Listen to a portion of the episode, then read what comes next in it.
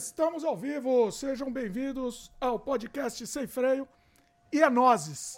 Estamos aí. Se... Eita, nós, toda hora que eu começo ao vivo, dá nessa bagunça aqui. Calma, voltamos. É, eu, eu, eu, acho que tem um problema. problema na pecinha. Eu sou fala, fala, fala, faz, faz o jabá, Dimitri. Vamos, vamos lá, vamos se apresentar aqui. Eu sou Dimitri Cosma. Eu sou, eu sou Marcelo. Não combinamos, não combinamos. Veja bem, eu estou vendo que o Dimitri está à minha direita, eu estou no centro e você está à minha esquerda. Isso. É, então vamos fazer da direita para a esquerda ou da esquerda para a direita? Se apresenta.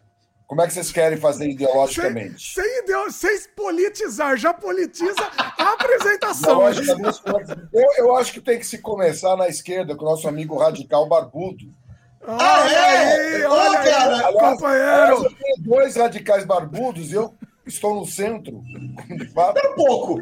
Acaba de perceber. Eu tô no... centro, nós não deixamos a barba crescer. Isso é coisa de comunista. O comunista aqui está na esquerda, eu sou o comunista, comunista da direita aqui. Comunista de direita, porque hoje em dia existem comunistas de direita, como você sabe. Né? É, é o cara conseguiu fazer uma, uma elipse teórica, né? O cara é anarcocapitalista.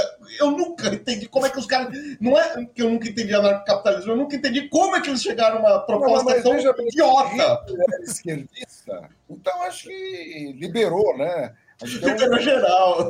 Acho que é uma questão carnavalesca, parabólica, onde uhum. as vicissitudes psicológicas do tecido social arrebatam os corações das pessoas desapaixonadas. Olha Você vai chamar poeta para falar besteira, é isso que dá, Dmitry. Bonito, foi bonito, gostei, achei bonito. Ó, oh, vocês não se apresentaram ainda, meus queridos. Se apresentem antes do, de soltarem a, a matraca. Na extrema esquerda, não sendo de extrema de porcaria nenhuma, a não ser da extrema uísque com o Guaraná, sou eu, Luciano Marzoca, o Karl Marx da, da nerdice.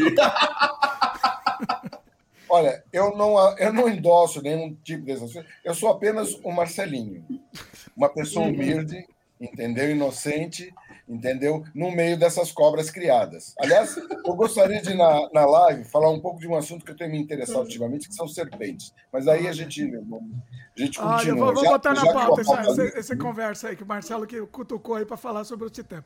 Bom, quer que eu, quer que eu dê logo os recados, né? Eu vou, eu vou voltar mais rápido, inclusive tô dando mais rápido, porque é chato esses recados, meu. Concordo, concordei com o Marcelo. Finalmente, depois de 200, 208 programas, concordei com o Marcelo. Foi só dois anos. É. Quatro anos? Não, que dois? Quatro, Quatro. anos, rapaz. Bom, aproveita, dá like logo no começo do programa, se inscreve no canal, clica no sininho, papinho chato de YouTube, para o YouTube entender que você gosta de conteúdo e recomendar para vocês, para todo mundo. O que mais? A gente tá disponível nas ferramentas de áudio também, escuta onde a gente onde vocês quiserem. Estamos disponíveis também no dimitricosmo.com, lá tá organizado todo o meu trabalho. E é, você gosta do conteúdo que a gente faz, considere a possibilidade de se tornar membro aqui do canal. O pessoal não se torna membro, mas tudo bem, eu continuo falando porque eu sou brasileiro e continuo insistindo, né? Então uhum. tem um monte de, de conteúdo Olha, extra aí. Eu, eu, queria, eu queria deixar aqui um depoimento em Diga. que o Dimitri está se especializando em ficar o homem mais rápido do mundo. Enéas. Inclusive, a locução dele vai passar aqueles mísseis ultrassônicos.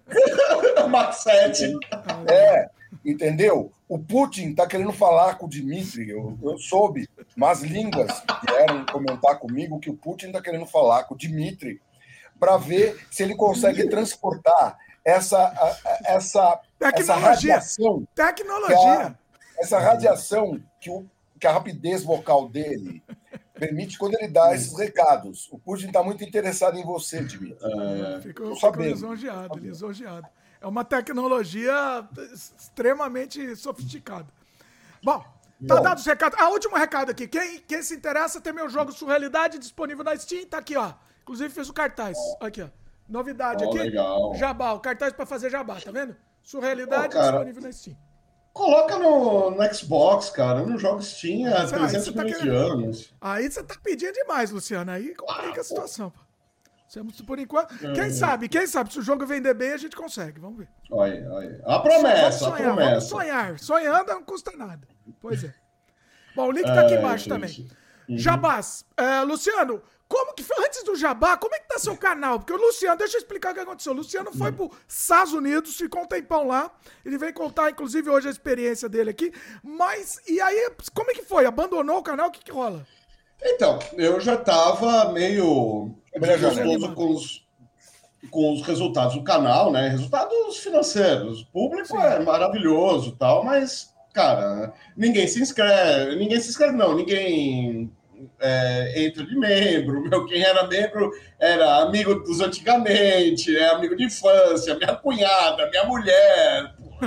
Aí é sacanagem, meu. Aí eu falo, meu, sabe, não dá nem para elaborar prêmio, porque presente e tal. Ah, vamos fazer live para grupo de estudo. Para quê? Com gente que eu bato papo todo dia, o dia inteiro. Tá Aí... vendo o que eu falo, pessoal? Quando eu falo o negócio de membro, que isso faz a diferença, é isso, ó. O Luciano desanimou por causa disso, né?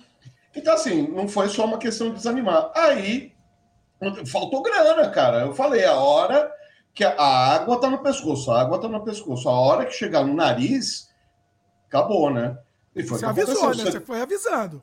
Putz, eu tô avisando desde a época do calendário Geek 2015. Olha, né? eu, eu, eu queria dar, aproveitar dar uma palpitada nessa história. Porque é o seguinte: a maneira como os, as redes sociais, uhum. os fornecedores de plataforma bolam seus algoritmos, forçam a essa coisa da, de você pegar e ficar escravo dos views, do não sei o quê, papapá, papá, e da forma como eles forçam, então as pessoas eu, isso eu estava vendo um depoimento de um cara que tem um canal dele, né? Uhum. Que ele, na verdade, ele falou: Cara, eu sou obrigado a colocar de forma sensacionalista vários conteúdos. Eu não gostaria de colocar, mas se eu não fizer isso, como todo mundo coloca, então, na verdade, há um, uma perversão na maneira de você monetizar esses uhum. canais, e isso precisa. Eu estava vendo uma, uma. Eu vi o Roda Viva com a uhum. Maria Ressa, a, a, mulher que pegou, é, foi prêmio Nobel em 2021, um crânio, essa mulher uhum. é um baita de um crânio, uhum. em que ela fala que para uh, ah, disciplinar, colocar num trilho esse negócio, tem que haver intervenção estatal. Tem que haver intervenção dos governos. Essa história de não, liberdade, não sei o quê, isso daí só favorece a discurso de ódio. Então, outro dia eu bati boca com um grande youtuber, daqueles que tem é, é, mais visualização em, em, uma hora do que eu tenho a vida inteira. E porque ele estava choramingando, falando, ai, porque vão me cancelar de novo? Ai, porque não. E a liberdade de expressão. E eu tive que explicar para ele que o YouTube ele faz é, uso da liberdade de expressão, da dele. Porque o YouTube é uma, YouTube é, por mais que a gente não goste de admitir, é uma entidade privada. E ele Sim. publica o que ele quiser.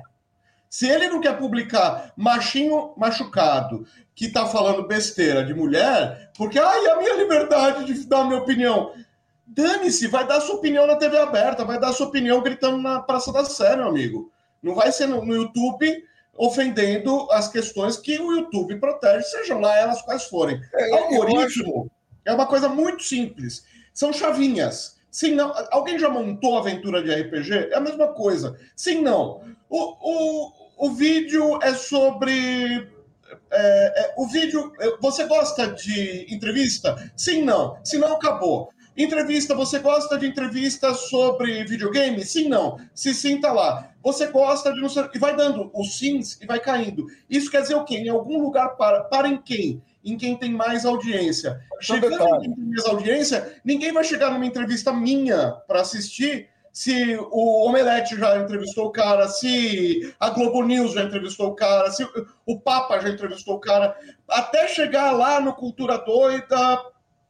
E aí, o que, que eu tô Mas uma coisa, viu, Luciano e Dimitri? Primeiro, ah, fala, Ninguém sabe direito como esses algoritmos são, são de fato, são desenhados. E analisando-se depois de, eh, de, mais de uma década de streaming, uhum. eu acho que já para você chegar à conclusão que o discurso de ódio ele é privilegiado, que tem uma série de coisas. Cientistas de peso estão falando, meu, é essa, pior. essa porcaria tem que ter alguma disciplina e legislação, porque se não tiver, a, humanidade corre um sério risco de, porque daí que você começa a fazer as pessoas brigarem, porque elas são é, É pior, Marcelo, é pior do que você está falando. Descobriram isso uns quatro ou cinco anos atrás. Foi uma mina também que descobriu isso, ela trabalhava lá para o Zuckerberg, lá para o Facebook. Ela falou: está assim, eu elaborei um programa, é, eu elaborei um programa, uma linha digitada tal, para corrigir isso, porque do jeito que está, fomenta discurso de ódio. Da audiência, dá, mas é discurso de ódio. Então deixa do jeito que está. O que, que a mina fez? Pediu demissão e denunciou. Sim. Eu tinha a solução, ele não quis implementar. Para mim, a partir daí já não é descaso, aí é, aí é crime. Não, e, e veja bem, Dado as tragédias que estão acontecendo por conta disso, né, dentro desse negócio, opiniões são intoxicadas. Então, você vê gente. Outro dia eu conversei com um cara que, que, que já me falou que, por exemplo, não, uma história não é comigo, mas, no entanto, como ele fica vendo todas essas porcarias, ele se acha. Ele acha que ele uhum. sabe tudo, etc, etc, etc. Uhum. Né? E ele odeia jornalista. Eu falei, mas por que, que jornalista é filho da puta? Mas por que, que jornalista é filho da puta? Ele começou a ficar irritado comigo. Porque eu, eu, eu imaginava que ficaria porque Sócrates foi envenenado por causa dessa, dessa prática. Que Sócrates fazia exatamente isso. Lá nos tempos da Grécia Antiga, aquele, aquele, aquele espaço-tempo que o, que o idiota de Carvalho sempre, é, sempre gosta de citar e dizer como a, un, a última fronteira da sapiência humana, hum. né? O Sócrates fazia esse tipo de coisa. Ele pegava, tem uma que é famosa. Tudo é, é Sócrates não deixou nenhum escrito. Quem Sim, escreveu tudo é Platão. Se Platão não mentiu, então Sócrates foi realmente um cara genial e também um pentelho de marca maior. Viva o Sócrates. Viva os pentelhos. Porque ele pegava, ele chegou para um general lá no meio de lá em Atenas e falou: "General, o que que é a coragem?" Aí o general fala: a coragem é nunca recuar perante o inimigo. Aí o Sócrates pegava assim, mas se o senhor tem que fazer um, uma, um recurso estratégico por causa de uma coisa militar, você uhum. recuou. Né? É, é, covardia isso? Não, não, não. Exceto a coragem. hum, mas assim, o pessoal em Atenas começou a ficar meio irritado com esse chato e arrumou um jeito de envenená-lo. Não, cara, não foi, não foi só chateação, o cara foi contra as teorias da polis, não, tal, sei, da, o cara quebrou. Vocês querem saber sobre Sócrates, etc., vão ler os escritos de Platão, pelo amor de Deus. Ah, sim. Mas, eh, o Sócrates, eh, talvez você tenha um complemento no Platão, no banquete, né? O banquete de Platão é o compêndio. O que eu acho engraçado, já que estamos aqui entre o pessoal do humor e tal, é que a única pessoa que tirou não o Sócrates, porque o Sócrates a gente não tem nada escrito mesmo, mas tirou Platão do sério, foi um cara chamado Aristófanes. Aristófanes, sim. Que escreveu nuvens. As Nuvens, exatamente. E aí o Platão, de sacanagem, citou Aristófanes como imbecil no banquete. O Aristófanes era um tremendo imbecil. O Platão, se não for uma... É, não, e, não, e dá para se dizer que era uma paixão platônica, é um apaixonado pela, pela filosofia de Sócrates. Tanto Sim. é que em Apologia de Sócrates, aquele livrinho que todo uhum. mundo manda ler no colegial, entendeu? Uhum. É um dos livrinhos mais fundamentais na vida de qualquer um, porque uhum. a, a, o, o chassi para o nosso conhecimento aí não é uma coisa dita pelo idiota de Carvalho, mas todos os filósofos que vêm, o chassi realmente foi o pensamento grego. Sim, assim, que se baseou em vários que os gregos na verdade eles eram muito, eles eram comerciantes uhum. esse, esse, aspecto comerciante dos gregos ele é pouco enaltecido mas foi a razão da, da Grécia apresentar Sim. tamanha riqueza de pensamentos, uhum. ideias, etc. E tal, porque eles viajavam muito as regiões e pegavam, pegaram coisas da Ásia Menor, que era onde estavam, na verdade, as ideias florescendo naquele período. A Grécia era chamada de Ásia até meu, uns mil anos depois de Platão, né? O... Agora, assim, é importante salientar quando a gente fala de filosofia para não parar nos gregos, pelo amor de Deus. Não vou nem falar não, de não, isso é filosofia medieval. Isso, isso é uma que coisa eu... que o idiota de Carvalho. Né, então, era aí que eu ia chegar. Aliás, eu queria pedir, Dimitri, por favor, você que está com a máquina toda prova ali, vai, na, vai no vai no computador, no Google, pode ser Ah. no Google mesmo, e digita sofisma. Hum, é, o, o Olavo de Carvalho é o melhor sofista da história do Brasil. Exatamente, mas vamos, vamos, que, vamos, que quer? O, o, vamos, vamos situar as pessoas, entendeu? o que significa? É, a definição de dicionário de sofisma. Tá. Eu só, enquanto ele procura, eu só queria fazer esse adendo, que se você deixar de ler os, eh, os franceses e os alemães, os franceses do século XVIII e os alemães do século XX, você não, vai ter um pensamento, você não vai ter nem pensamento crítico e nem uma ideia do como a sociedade funciona com o pessoal do iluminismo, que não é para criticar Deus, para com essa balela de colégio católico, pelo amor do Santo Cristo. É, é, é, entra na dança do contratualismo, que é uma coisa que Sócrates não tinha, que nenhum grego teve. Pré-socrático, pós-socrático, não importa, não era isso o que eles pensamento moderno começa na partir do iluminismo. Do O iluminismo. pensamento clássico veio com os Uhum. gregos e Sim. o pensamento moderno vem no iluminismo. Aí vocês têm várias tendências, várias reflexões, Uhum. importantésimas, todas elas. Posso Mas ler aqui? diz aí o que é sofisma. Uhum. É, lógica, argumento ou raciocínio concebido com o objetivo de produzir a ilusão da verdade, que, embora simule um acordo com as regras da lógica, apresenta na realidade uma estrutura interna inconsciente, incorreta e deliberadamente enganosa. Aí tem a segunda. Isso ó, é a mesma argumentação- coisa. A segunda, não, acho que é outra coisa. Argumentação que aparenta verossimilhança ou veri- veridicidade, nossa, mas que comete involuntariamente incorreções lógicas para logismo. É, o Pois 2 é. mais 2 igual a peixe do Olavo de Carvalho. Exatamente o que o Olavo do Carvalho é. Ele é um sofisma. Foi sofista a vida inteira, morreu sofista, entendeu? E os, e os, e os discípulos, entendeu? São também sofistas e mentirosos, todos Não, eles. Mas os seguidores do Olavo de Carvalho são a prova viva do porquê esses caras eram contra aborto de anencéfalo, cara. Para com isso. Pois Eles é. sobrevivem, eles viram Não, leitores do não, Olavo de Carvalho. coisas que o Olavo de Carvalho fala sobre a terra, a pla- a planicidade da terra. E teve gente que levou a sério esse imbecil, esse picareta, porque na época da escola Júpiter, ele já era picareta muito antes de todo esse. de- de- já nos anos 80, 90, ele já era um baita de um picareta. Não, como Nossa, vocês já astrólogo... começaram hoje? Hoje vocês já começaram descascando, né? Mas vai Foi lá, ele, vai lá. foi Tô ele, gostando. foi ele. Ma- Manda ver, vai lá. É ele, Não, ele, não, ele, ele. Ela, Não, ela, eu ele, não estou ele, ele. fazendo nada, eu- eu sou apenas um analista. Aliás, o, o assunto que está me interessando atualmente Hum, entendeu? Que eu tenho assim dedicado algumas horas de leitura, porque eu gosto muito de biologia também, uhum. né? E que é serpentes, Oh, né? Principalmente porque foi através de uma de um desse desse ser rastejante que nós perdemos o paraíso, ora bolas. ai, Nós cara. perdemos o paraíso. A-. Aquela serpente indiciosa pegou uma mulher ou uma mulher, aquela mulher que foi tirada da costela de Adão. Tadinha da mulher. Então, aquela mulher, e aquela mulher, e deu-lhe uma maçã. Ela foi lá e o Era um fruto. é. deu o Era homem um olha aí, fruto. jovem, Hoje Ó, tá, ó, tá que foi tal. uma maçã. O- Agora- o- os judeus falam, é, mostram aquele desenho judaico que é romã. Já a pessoa se descreve que a, que a fruta, na verdade, é uma fruta brasileira, era jambo. Hum. Já Olha, cara. E havia alguma. Ah, não, jaca não. Aí eu não pegava, cara. Aí eu tava no paraíso até hoje, velho. Aí, Maçã aí é fácil, né? Boa. A, a maçã é boa. Romã, top de linha. Mas jabuticaba. Mas me interesso por serpentes. E estava vendo sobre as serpentes e vi que, que. Serpente é um bicho interessante, cara. Sim, claro. Né? E, e, e, e por que, que eu estou falando de serpente que se linka com aquela coisa de mentiras? Assim, é impressionante na internet o que tem vídeo mentiroso.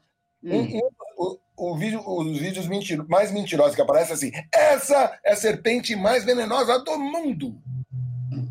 Aí ele pega uma serpente qualquer, uma jararaca qualquer, etc, etc, e aparece, e muita gente, aí tem um bando de gente, porque o grande aliado do, do discurso de ódio também, e dessas porcariadas toda é a ignorância. Sim, As claro. pessoas conhecem pouco e têm a ilusão de que estão conhecendo e que conhecem muito. Porque tem o Google, né? É, mas eu acho que a serpente, eu acho, é, é, também vim do comentário, cara, então não vale muito o que, eu, o que eu acho aí. É uma serpentezinha amarela, pequenininha, não tem um metro, é óbvio. Ah, a mais venenosa do mundo, de fato. Bom, o, o, que é mais interessante falar, assim, o grupo de serpentes uhum. mais venenoso que existe é, uhum. é o grupo das elapides. Uhum. As elapides são, é, por exemplo, a, a, representante é, da família Lapidae, como, como uhum. na, no, na, na, na, definição taxonômica é colocada, é a cobra coral. Ah, coral? É, a cobra coral é a cobra que tem a peçonha mais violenta aqui no Brasil e na América ah, do Sul. Aqui tá? sim, mas, mas um mundo... detalhe, um detalhe, né? Ela não é a, cobra mais perigosa, porque existe três níveis para você pegar e considerar a, a questão de, uhum. do, da periculosidade de serpentes, que é uhum. a cobra mais qual é a cobra mais letal, qual é a cobra mais perigosa e qual é a cobra que a pessoa é mais forte. A cobra seria a mais venenosa. A mais venenosa é a coral, mas ela é a mais perigosa e a mais letal? Não. A cobra mais letal é a cascavel. Mas ela é a cobra mais perigosa? Não. A cobra mais perigosa é a jararaca. Nossa. Por quê? Por quê que é isso? Porque a jararaca ela está mais em contato com a gente. Da mesma forma, em biologia, o pessoal eles é, medem periculosidade, porque periculosidade é para nós, né? Sim, lógico. Então, existe uma raça de tubarões, uma espécie, aliás, de uhum. tubarões, que chama galha branca. Esse tubarão seria o tubarão mais agressivo que existe, etc. Só que ele é um uhum. tubarão oceânico. Então ele não uhum. é o tubarão mais perigoso. Uhum. O tubarão mais perigoso que existe, a, acima até mesmo do tubarão branco, é o cabeça chata. Uhum chamado de tigre também nos Estados Unidos, que desconfia-se que, é que é animal, inclusive, que tem o maior índice de testosterona do planeta, que é uma, que é um negócio interessante. O bicho, e ele é, um, ele, é um, ele é um tubarão meio perigoso mesmo, porque ele, inclusive, ele sobe a delta do Amazonas e você pode ter ataque de tubarão muito raro. já encontraram seis quilômetros para dentro do Amazonas, tubarão? Não, é, é, eles vão mais longe ainda. Cada vez mais o pessoal está vendo que eles chegam aí mais longe à procura de comida.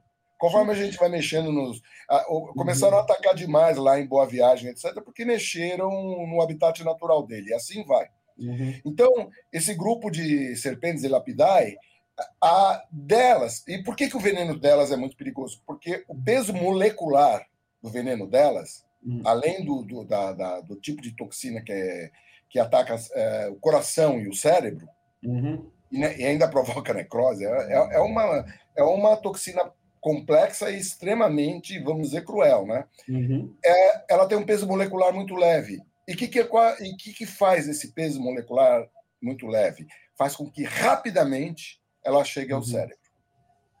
Osmose então, precisa é por isso que o grupo é, é o, o, grupo de cobras. Daí, nesses cobras, nessas cobras tem aqui a coral, na África você tem as taipans, na Austrália, a mais venenosa, a peçonha mais venenosa, que existe é da taipan do interior. Hum. Só que ela não é uma cobra considerada perigosa porque ela está no meio do deserto australiano, cara. Ah, sim. Então, para você entrar em contato com a taipan do interior é muito. E as serpentes marinhas também, que são do grupo Elapida e elas são venenosas, mas não Lembrando tão venenosas que... quanto a taipan do interior. 30% do território da Austrália é deserto, né? Deserto. É árido, né? Semiárido, árido. É complicado. E na, e na Austrália é, é, interessante, porque na Austrália o que tem de bicho esquisito e peçonhento é uma coisa. Eu acho, acho que o campeonato de, de, de peçonha mundial é vencido. Praia da Austrália, eu tô fora, cara. Nossa, cada peixe que se irrita com você sobe um espinho. Ah, necrose, é só amputar a perna que tá tudo bem, salva. Ah, tá legal. Tô fora. É, eu, eu não tenho pretensões de Austrália nem nada, mas. Né, ah, eu gostaria vi. de conhecer. Eu não conheço, não conheço a Austrália. Não, não, eu gostaria de conhecer, mas eu acho muito difícil ir porque a passagem é cara pra cacete. É, vamos esperar. O dólar tá aí flutuando, o dólar aprendeu a seguir palavra de político ah, e. Ah, tá... Cara, é engraçado que flutua, foi flutua. Bom que você, foi bom que você puxou esse assunto, eu acho que é interessante qualquer hum. coisa, tá? Assim, o mercado, né? O mercado é tipo um monstro invisível que tá aí. Mer... Qualquer coisa que falar, vamos lá, ou sobe ou explode. Geralmente desce, né? Fala aí, fala Mas, um pouco sobre isso. Eu, eu tô acompanhando. Eu tô acompanhando os últimos, por motivos óbvios, os, últimos cinco meses, de, de, assim, diariamente. Anda de lado, cara. Eu saí daqui do Brasil no dia 17. Então eu comprei dólar no dia 12 de outubro. 11 de outubro, perdão. 11 de outubro eu comprei dólar. Paguei 5,50. Ai, subiu demais. Ai, desceu demais. Ai, subiu. É, é, é. Hoje fechou 5,41. Nossa. Ah, hoje fechou 5,41? Oi? Mas você está falando é. dólar. Eu achei que tinha fechado a 5. O dólar de pobre. Não, eu estou falando dólar de pobre, dólar turismo. Eu não faço ah, negócio tá. de dólar. Né? Eu não sou auto-investidor. Meu nome é Luciano, não Nage. Tá? Tava falando de cobra, né? Cobra. É Nage, Nage. É, então, né? Olha, mas é, eu acho que o Nage até. Eu não diria que o Nage é uma Naja. Eu acho que tem outras ah. Najas aí andando pra. Tá, é, é que, cara, é, é, é, que os nossos ladrões, os ladrões que a gente falava que eram os ladrões de antigamente, hoje o que eles roubaram dava pra, dá para comprar uma galinha. Perto do que andaram fazendo aí nos últimos 10, quatro anos, assim, né? Se for para. Ó, tá. Eu acho que tem um complô e o Luciano tá travando. Não, tá. Aqui tá, tá bom. Aqui. Se você tá ouvindo é, ele bem, mim, aqui tá ótimo. Mim, o Luciano congelou. Olha, é, é, olha, eu, eu, eu acho que essa história de, é, principalmente em nível político, primeiro lugar, que a gente tem que. Nós temos uma nação em que a nação toda está é, mergulhada numa corrupção. Não estou falando só do Congresso, não. Estou falando não. de população. Nós temos uma população que uma parcela significativa dela está com os seus preceitos morais completamente destruídos. Isso faz com que ela seja corrupta. Muita gente é corrupta. Uhum. E o Congresso acaba sendo uma imagem também do que é a nação. Aí eu Aí você faz o que, que você faz? Você toca o barco. Eu acho que essa é uma questão complicadésima e uhum. difícil você de você pegar e julgar, porque ah, você tem que. Eu, eu, eu, o governo Temer, o governo Dilma, o governo Temer, o governo Bolsonaro e o, os começos aqui do governo Lula mostram uma coisa interessante. Vou tentar fazer uma análise, mas uma análise é, e muita gente não vai concordar comigo. Você governa o país sem o Centrão? É a pergunta que eu faço primeiro. O sistema é todo guiado para isso. Então, a resposta é, mas, mas é você, governa o país, você governa o país sem o Centrão? Não. Não. Não. O cara que eu vi melhor se virar com o Centrão foi o Temer. Mas o Temer é centrão, né? Não, ele estava em casa. Eu sei, mas quando ele assumiu a presidência, eu não vou, eu não quero entrar aqui em juízo de valor, impeachment, nem nada. Né? Ah. Quando ele assumiu a presidência, o país tinha vindo de uma de uma pessoa extremamente inabilidosa politicamente, que é a Dilma, e o resultado foi que ela foi empichada entendeu? É, eu não, eu não acredito na tese do golpe nem nada, porque foram cumpridos todos os preceitos constitucionais para pegar e fazer isso. Então, isso uhum. é assim. E, mas não é uma falácia, eu acho que até é uma ingenuidade da esquerda. Uhum. E, não, e um não entendimento do país que vive. Uma dificuldade de entender o país que vive. Né? Mas você sabe qual é a diferença entre democracia de coalizão e tomar lá da cá? Democracia de coalizão é quando eu estou fazendo. Toma lá da cá é quando o meu adversário está fazendo. Pois é, é, a única diferença. Mas, mas, é, mas, é, eu não, mas vamos lá, deixa eu só completar o, o, o Temer. Quando o Joesley, que é uma coisa que eu sempre falo, eu não entendo o que, que, o, que o, o é, já, já me pararam um monte de, de, de, teorias, mas nunca. O que, que o Joesley Batista, uhum. empresário de um puta grupo mundial de, de produção de alimento foi, falar, foi fazer lá para é, desenvolver a conversa no sentido de, de incriminar o Temer, soltar essa merda no ventilador. E qual o objetivo dele? O que, que ele queria com isso? Até hoje ninguém me explicou claramente. Tem gente que fala, ah, foi vingança do Lula. Ah, meu Deus do céu, é forçar um pouco a barra, dizer que foi. Ah, foi o Lula que, que, que, que fudeu o Temer por vingancinha. Não acho que seja. Até porque era interessante para o Lula se livrar da Dilma também.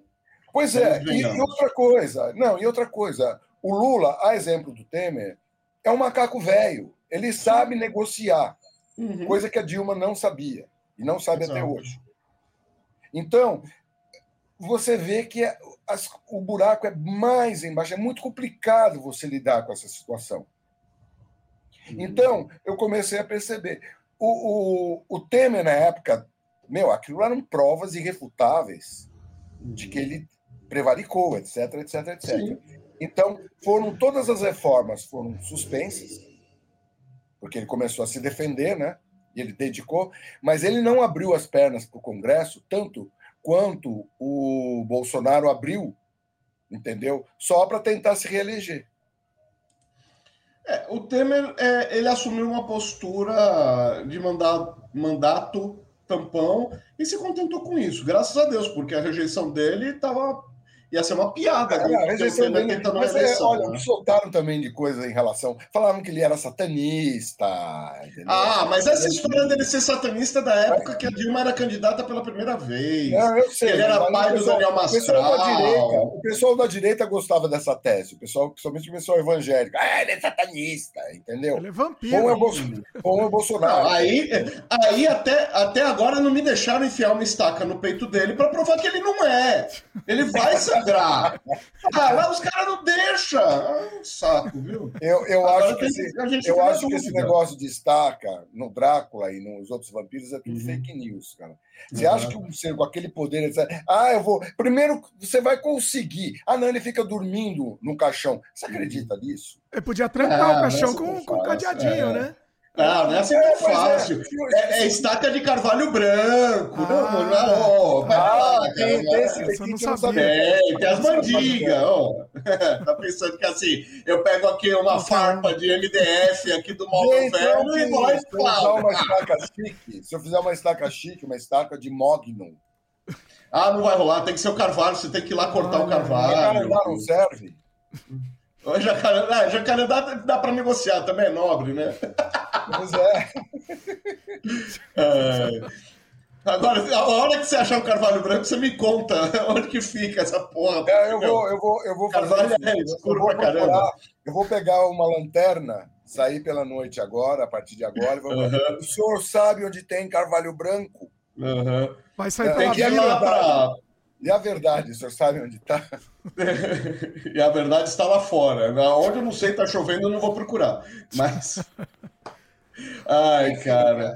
Bom, voltando, vai aí. Nós temos uma, um, é, um país interessantésimo, porque é. você vê aí que, que é, o buraco é muito mais embaixo.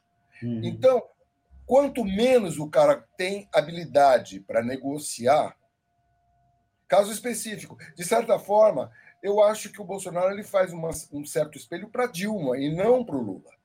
Sim. Porque ele é péssimo para negociação, não desceu do palenque, não governou. Aliás, a Dilma, pelo menos, ela procurou governar, né? Então, né? Não fala. Não, fala, não, fala aí. Não, eu quero, eu quero falar em cima disso daí que o Marcelo falou: é o seguinte. Eu hum. tô sentindo a insistência das pessoas, de muitas hum. pessoas, não tô falando do Marcelo, mas eu tô vendo de canal, de canal, inclusive, de, de esquerda tal, que, que ganhou força, inclusive, durante esses quatro anos, em continuarem falando do dito cujo, do falecido. Né? A minha questão é. É falecido. falecido. falecido. Ele dá audiência, Dimitri. Então, ele dá audiência, mas é falecido. Agora, eu não para mim, eu, a pergunta é: seria isso uma cortina de fumaça para não falar agora? Porque eu sempre falo, né? Eu já, já tive, tive briga aqui no Sem Freio, semana passada, retrasada, porque assim. É, a governo sou, sou contra. Agora, automaticamente, eu já sou oposição. Eu sou jornalista. Se alguém fizer merda, eu vou falar. E não importa se faz L, Arminha ou é, Chifrinho, cara. É isso, ou o senhor da Cruz. Tô cagando. Mijou fora do pinico, eu vou bater. É isso. Eu vou bater. Mas vamos voltar. A minha pergunta é: vocês estão sentindo que é uma certa cortina de fumaça agora do outro lado? Vamos continuar arranjando Como notícia assim? para Eu ficar posso falando voltar? mal do falecido, do Eu, dito eu cujo lá, posso do coisa voltar ruim. um pouquinho Olha, eu acho que o falecido ele tem que ser preso. Peraí, um por vez aí, um por vez. Uhum. Eu começa? acho que o falecido ele tem que ser preso. Sim, tudo por bem. N, N, N motivos. Tá não bom. vou falar agora, não vou, não vou citar de novo a Renca, porque Uhum. o, o nosso amigo, né, o Ino Ruiz, você aperta, você aperta o, o- o- o- um botão da contravenção, começa. Mas tem um monte de crime que esse cara, na verdade, fez. Tudo bem. Na Ah, minha opinião, gente. o mais grave deles. É que, e, e veja bem, eu achava que o mais grave foi da pandemia, mas quando você começa a tomar pé, porque daí as pessoas foram lá até os Yanomamis ver Uhum. o que aconteceu, entendeu? E como a coisa é feita, aí você entende. E agora você começa a perceber pelas, pelos caras e pelo dinheiro que, que começou a ser. E tudo contrabando, a- práticas altamente ilegais, cara. Só como nosso, no nosso podcast aqui é pra sempre, só fala o que aconteceu lá com o Zé Anomanes. Eu, eu acho que é interessante a gente eternizar Olha, aqui. Deixaram todo mundo morrendo. Quem não morreu tá morrendo. Fim. Simplesmente os caras sabiam, basicamente isso, os caras sabiam que eh, estavam entrando de forma ilegal na terra deles, estavam levando doenças, estavam destruindo a capacidade deles pegarem e se alimentarem com caça e com pesca, porque os rios estavam sendo poluídos e poluidésimos, os índices de poluição cinza. do mercúrio são. É, foi perpetrado um genocídio. Trocando em miúdos, foi isso.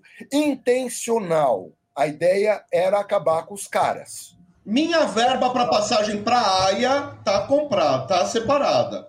Eu ainda torço para que ele pague por todos os seus crimes. E crime contra a humanidade só tem uma pena possível: é forca. Eu sou a favor Eu, da eu duvido, eu duvido que vai acontecer. Mas o dinheirinho Embora- tá guardado para ir para Haia. Embora, embora eu seja a favor mais da decapitação por machado. É mais Não, bonito, aí né? eu sou- Visualmente é mais bonito. É questão artesanal. Eu gosto Artística, né? artesanais. É forca, tem um mecanismo. Aí eu gosto, é, e tal. Não, aí, aí é, imagina, um Bolsonaro vai pisar no mesmo solo que Saddam Hussein, coisa pobre, né? O, o Saddam, o Saddam vai esperar ele com tridente pra, apontado para cima, cara. Eu acho Ó. que o diabo vai falar: olha, aqui você não entra.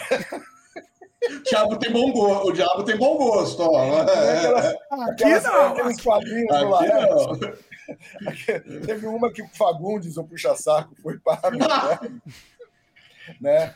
O, a- a- aliás, o, o seguinte, ele foi parar no céu, né? Mas Deus Ah. não aguentou o puxa-saquismo do Fagundes, mandou ele pro inferno. Bora. Aí o diabo já estava reclamando, pô, ouvi dizer que um puxa-saco vai vir aqui, né? Aí o Fagundes aparece no inferno na frente do demônio e fala, pô, aqui que é o inferno? O diabo fala, é, aqui mesmo. Por quê? Porra, Eu é bem pior dessa. do que eu pensava. Aí o demônio Cara, pensa, é pô, bom. o cara é bom? Eu lembro dessa. O cara é bom. né? Não, lá é maravilhoso, né? Maravilhosa. É, é maravilhosa, deixa ela. Então, Ah, voltando tá, um pouquinho no volta. tempo, Ah. Você É, vai entrar um nesse pouquinho assunto, né, Luciano? Isso, pô. questão. Vai lá. vou seguir o assunto dualidade política aqui, que agora a gente chama de. É, é, como é que fala? É, o acirramento político, esqueci o termo. Polarização. Polarização. Polarização. Década de 80, quem fazia propaganda nós contra eles não era a direita, até porque a direita estava totalmente desmobilizada. O que a gente chama de direita hoje ainda tinha o seu pezinho na esquerda, que era o PMDB, que depois virou PMDB e PSDB, o PDT, essa turma toda estava voltando a se mobilizar lá, 86, 88. Quem fazia é, política extrema esquerda era o PT. E quem fazia a propaganda nosso contra eles e que ninguém levava a sério era o PT. Quando Ainda o PT faz. começou. Ainda faz, Calma, Luciano. Calma. Então, quem Ah. implantou isso eh, no Brasil não foram eles, mas quem trouxe para a nova, pra nova República foram. Sim. Pô, a gente saiu do, do bipartidarismo com uma coalizão, aí ao invés de ser pluri, os caras querem falar ou nós ou os outros. Beleza. Eu lembro dos fantoches. Aí o PT elege uma pessoa que, assim, não dá nem para mencionar sem, sem encher a boca, que é Luiz Erundina. que com todos os problemas estruturais que ela causou para a cidade, ela só convidou um cara chamado Paulo Freire para ser secretário da Educação. Eu estudei em colégio particular, em colégio particular bom. Eu usava os mesmos livros da prefeitura. Porque a prefeitura era peso pesado em educação. Peso pesado mesmo, cara. Tipo de passar o ABC em qualidade de ensino. Pô, os caras eram fantásticos. Então, o PT mostrou uma qualidade administrativa. Eh, em Porto Alegre, quantos, quantos mandatos eles ficaram sem perder a eleição? Uma cacetada. A Irondina, Olha, por causa da propaganda paulista, paulistana e tal, o PT perdeu na primeira. Saiu a Irondina e entrou a Essa, essa demonização que fizeram do PT, né, só para fazer um parênteses aí, uhum. eu acho ela extremamente, acima de tudo, idiota. Uhum.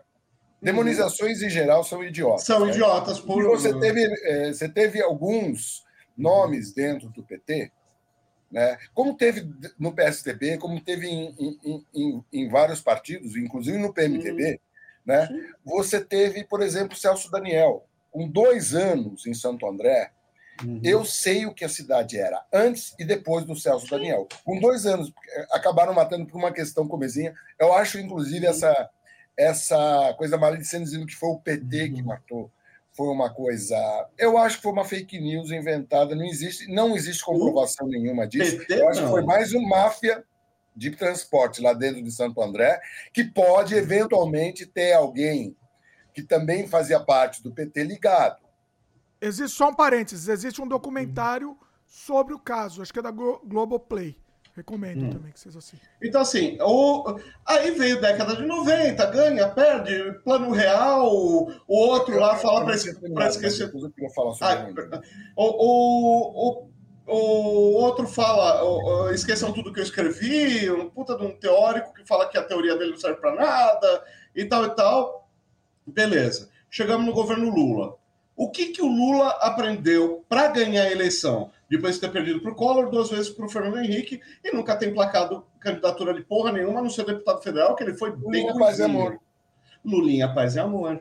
O que, que o, Lula, o que o Lulinha, paz e amor é o que os outros não eram, os, as outras versões do Lula, é, comprometido, comprometido em fazer política, não necessariamente só plano de, de gestão. Olha, eu, eu governou, governou.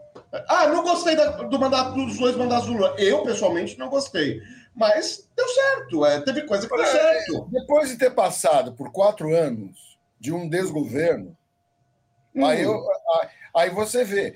Eu acredito, eu acredito que tem gente que seria melhor para o país que o nosso amigo Lula. Acredito, Sim. com certeza tem gente que seria melhor. Eu, acredito. Eu acredito. Eu não, Até na esquerda, viu? De qualquer é? lado. Sim. De qualquer lado. Da, da direita para a esquerda, ou da esquerda para a direita, porque é o antipódio, né? Eu tenho o antipódio. Lá no topo tá o, tá o inominável, segundo tá o Lula. Eu tenho muita esperança, por exemplo, na Simone Tebet, que ela, que ela cresça aí dentro desse processo. É, é natural que o PT, não estou falando do Lula especificamente, uhum. porque o Lula, é, uma coisa que eu, que eu sei que o Lula não é, ele não é burro. Então, é, é, eu, eu espero, um cara que está crescendo, eu espero que cresça mais ainda, porque ele é um cara que raciocina, procura raciocinar o Haddad. O Haddad, eu esperava que ele raciocinasse mais quando ele foi prefeito aqui de São Paulo. Ele foi um prefeito é, medíocre para Eu acho que ele aprendeu também, cara, porque ele deu ouvidos. E outra coisa, meu, não é mole. A Erondina, aí eu posso é, falar o que eu ia falar. A Erondina tem muito problema com o PT. Porra! Ela quase foi expulsa duas vezes até ser ela expulsa. Pegar, mesmo. ela sair do partido. E, e, o partido abriu mão de um nome como Irundina, de uma pessoa com a capacidade de trabalho e com a honestidade que a Irundina sempre teve. Sim. Então, o, o, o, agora o PT, como tudo, é um saco de gatos, cara. Então, uhum. são as tendências que tem lá dentro. Meu, o Haddad, eu acho que ele teve aí um momento de brilhantismo recente. Hum. Na questão... Ele fechou a boca? Se ele fechou a boca, ele é um gênio, né? Não, ele não fechou a boca, mas ele pegou e abriu a boca na hora certa. Primeiro com a questão do Banco Central, botando pano quente onde precisava botar pano quente. E, é, e depois antecipando essa história de pegar e, e mostrar como a questão de como eles vão pretender levar. A, a, eles, ele adiantou que estava para abril, adiantou para março. Uhum. Muito bem. Ele fez isso porque o mercadante já estava armando dentro do PT para pegar e tirar, tentar tirar o radar de para fora, para escanteio, ah, para é? pegar ele, mercadante, assumir o, o, Ou seja, tem caras lá que não são nenhum. Não, não, sei, não são nenhumas fofas, né? Agora. Então, PT. Uhum. E o Lula também sabe que o PT é um partido difícil, como é difícil também você pegar e trabalhar com outros partidos. Uhum. Não é o PT. Não, que... Agora. Para fechar a elipse da política brasileira. Aí o Lula se elegeu, tal, fez aquele mandato que eu acho assim sofrível, mas o pessoal ama, tal. Ele fez algumas coisas ele deu a, a farra do, das commodities foi tão grande que sobrou dinheiro até para os pobres, mas ele fez uma aliança com um cara. Vocês já ouviram falar de um tal de Valdemar da Costa Neto? Agora ele tá na moda, né? Gente boa, cara, né? Mas, é. moda, né? mas quem mas não era na, governa, não era moda, né? quem governa, quem governa sem o Centrão? Me fala. Ninguém. Ninguém. Então, Só que aí você, o problema, assim, o que eu acho que o PT não soube fazer bem o trabalho é pegar, ele tentar se distanciar e deixar claro o jogo que estava vendo no Congresso, porque todo mundo que governar esse país vai ser obrigado a lidar com esse fisiologismo. Sim. Senão, Ou muda toda a regra você não governa. Então, se faz parte da regra do jogo, isso daí tinha que ser esmiuçado e mais colocado para as pessoas. Porque as pessoas ficam demonizando, porque quem levou a culpa do Valdemar Costa Neto, do Ciro Nogueira, do. Foi o PT, sozinho, como se ele fosse o ladrão, o maior ladrão. E, e, e quem foi cana foi o Lula. E o Valdemar da Costa Neto saiu de bonzinho, uh, uh, levantando o Bolsonaro no ombro. Não, e, e, e esses caras, no governo Bolsonaro, eles ficaram por simíssima, muito mais que no período petista da carne seca, e um bando de otários, ninguém falou nada, como se fosse, nem o tal do mercado. E nem o tal do mercado. Que, que, tem uma má vontade, isso o Campos Neto uhum. mesmo, pegou e colocou, uhum. porque isso daí tem que ser colocado. Pô, o cara fez é, para se reeleger, o cara fez aquele todo o pacote de bondades e o mercado fica numa boa, porque também queria, de forma corrupta, que o Bolsonaro voltasse como presidente. Com os dois. Mas espera aí, vocês me fugiram um pouco da pergunta. Tudo bem, acho que foi válido foi falado. A pergunta uhum. específica. Vocês não acham que eles estão revirando o cadáver do, do dito cujo, do, do Valdemar, para como cortina de fumaça, para não falar do, do, do, PT, de Lula, enfim. E, Mas tá, sempre vai ser a culpa dele, dele, dela, dela, dele, dele. É isso que a gente está falando. É. A história do Brasil é cíclica em botar a culpa nos outros. Sempre tem um boi de piranha, sempre tem a, a, um bastião da, da porrada. Até outro dia era Dilma, depois foi o Temer. Depois, agora é o Bolsonaro, é o, cadáver, né? é o cadáver do Judas. Posso agora, dar, posso dar um exemplo? Né?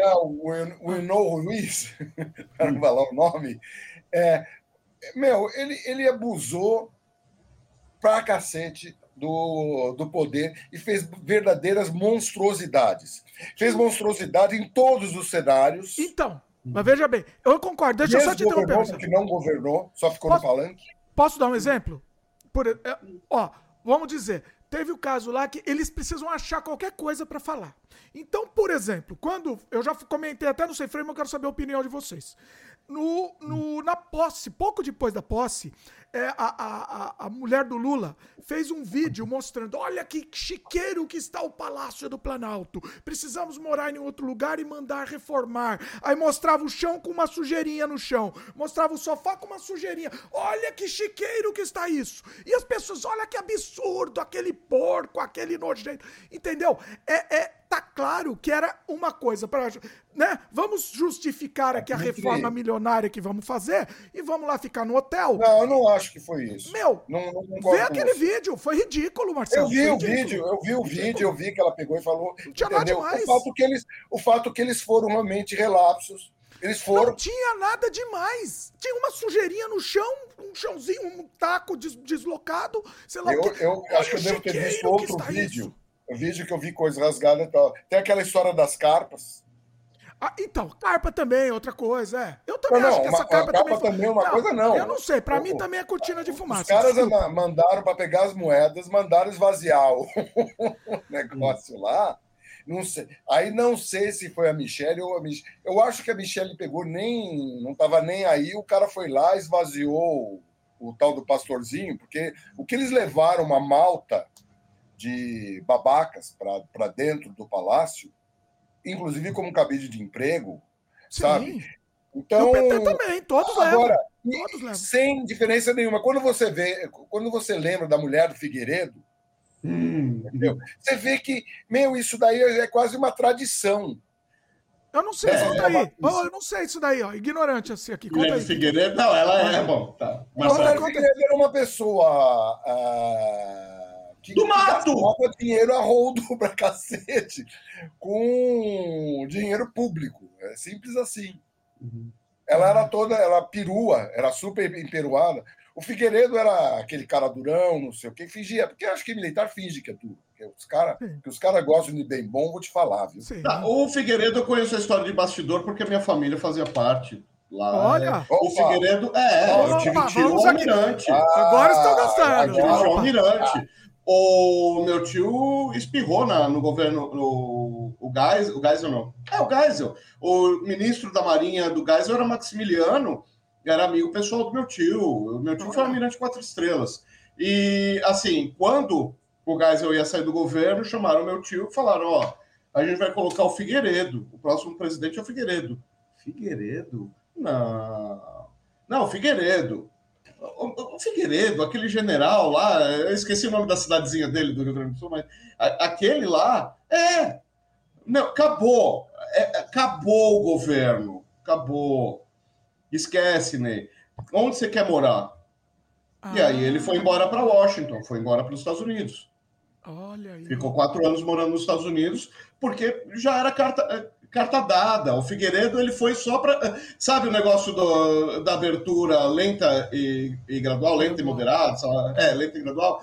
Então, esse negócio, o Figueiredo foi para isso. O Aí o Figueiredo Figueiredo- foi uma cortina de fumaça, não é que ele fazia cortina de fumaça, ele foi uma cortina de fumaça, porque ele era grosso, eu sou do mato, eu prefiro cheiro de, de cavalo do que cheiro de povo. E ele mesmo era um cara de uma cultura mediana, classe média alta, tinha a fazendinha lá dele, o aras dele, tinha apartamentinho em Copacabana, tinha que a melhor frase do Figueiredo é o, é, é o prendo e arrebento para pegar e termos democracia.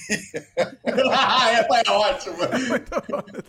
É o prendo e arrebento para ter democracia. Vai ter democracia aqui. Aí fizeram aquela palhaçada que chamaram de redemocratização, né? Que tiraram o cara da arena para colocar na- no MDB à força. E aí o candidato do MDB morre, de repente assume o cara que era ex-arena. Oi? Hã? Uma, uma- coincidência, É, coincidência. pois é, as coisas são complicadas no, no- no Hum. país, né? É, Mas lógico. no, no período militar elas foram mais complicadas ainda. Estado de exceção, né? né? O- é, Estado de não, exceção, é, mas né? não é só isso. Eu tô, é, em termos históricos, porque Hum. a saída dos militares ela foi engendrada do lado dos militares por três caras. Hum. Dois irmãos, Orlando e Ernesto Geisel, Uhum. e o Goberido Couto Silva. Hum. E esses caras, meu, eles tiveram peito, porque o Silvio Frota tentou dar um golpe de, de direita na Sim. história para desafiá-los. Pegou e matou o Manuel Feofilho e o Herzog, Uhum. mortes absolutamente inexplicáveis. Por que matar o- os caras? Porque os caras não ofereciam. Estavam nenhum, abrindo já. né? Era para pegar e justamente desafiar o poder central. E o Uhum. Orlando, mais que o Ernesto, falou: Olha, filhote, se você eh, continuar dando mais um passo, eu venho com o meu exército, entendeu? Te enfiar um canhão no meio das suas sobrancelhas. Uma coisa assim. Foi prendido o Edinardo, que era Cupincha, o general Edinardo Silva Melo, acho que era o nome do, do comandante do segundo exército aqui, que foi que mandou matar o Fiel Filho e o, Uhum.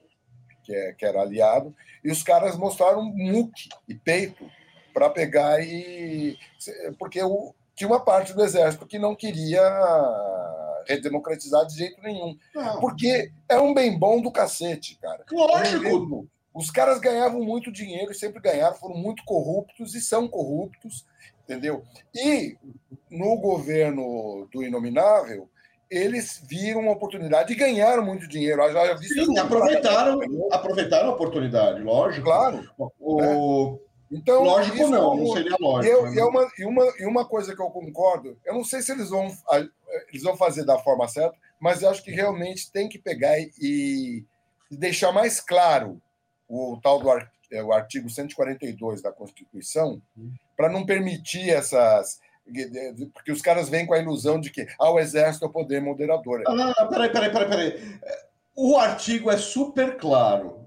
Quem é, mas é obtuso é quem uma, não leu. Uma redação que lime de vez esse negócio. E aproveitar, limitar a questão que eu concordo plenamente. Não tem que ter militar da ativa, por ser uma profissão de Estado, não tem que ter militar de ativa fazendo parte é, do governo. Se quiser fazer parte do governo, se reeleger, sai da caserna, entendeu? Fique civil e aí você pode pegar e. Mas, Marcelo, eu estou falando isso, não dos militares, mas estou falando isso, por exemplo, dos religiosos.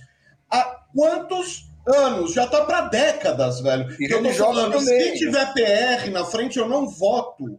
Não, Porque não aquele pode. que milita as coisas do Senhor não, não se embaraça Eu, eu sou a favor de pegar e não permitir que religioso, o cara que é religioso, ele se diz pastor, não sei o quê, não paga imposto. Não pode. Até não a pode. marcazinha dele, ele não hum. pode pleitear cargo eletivo.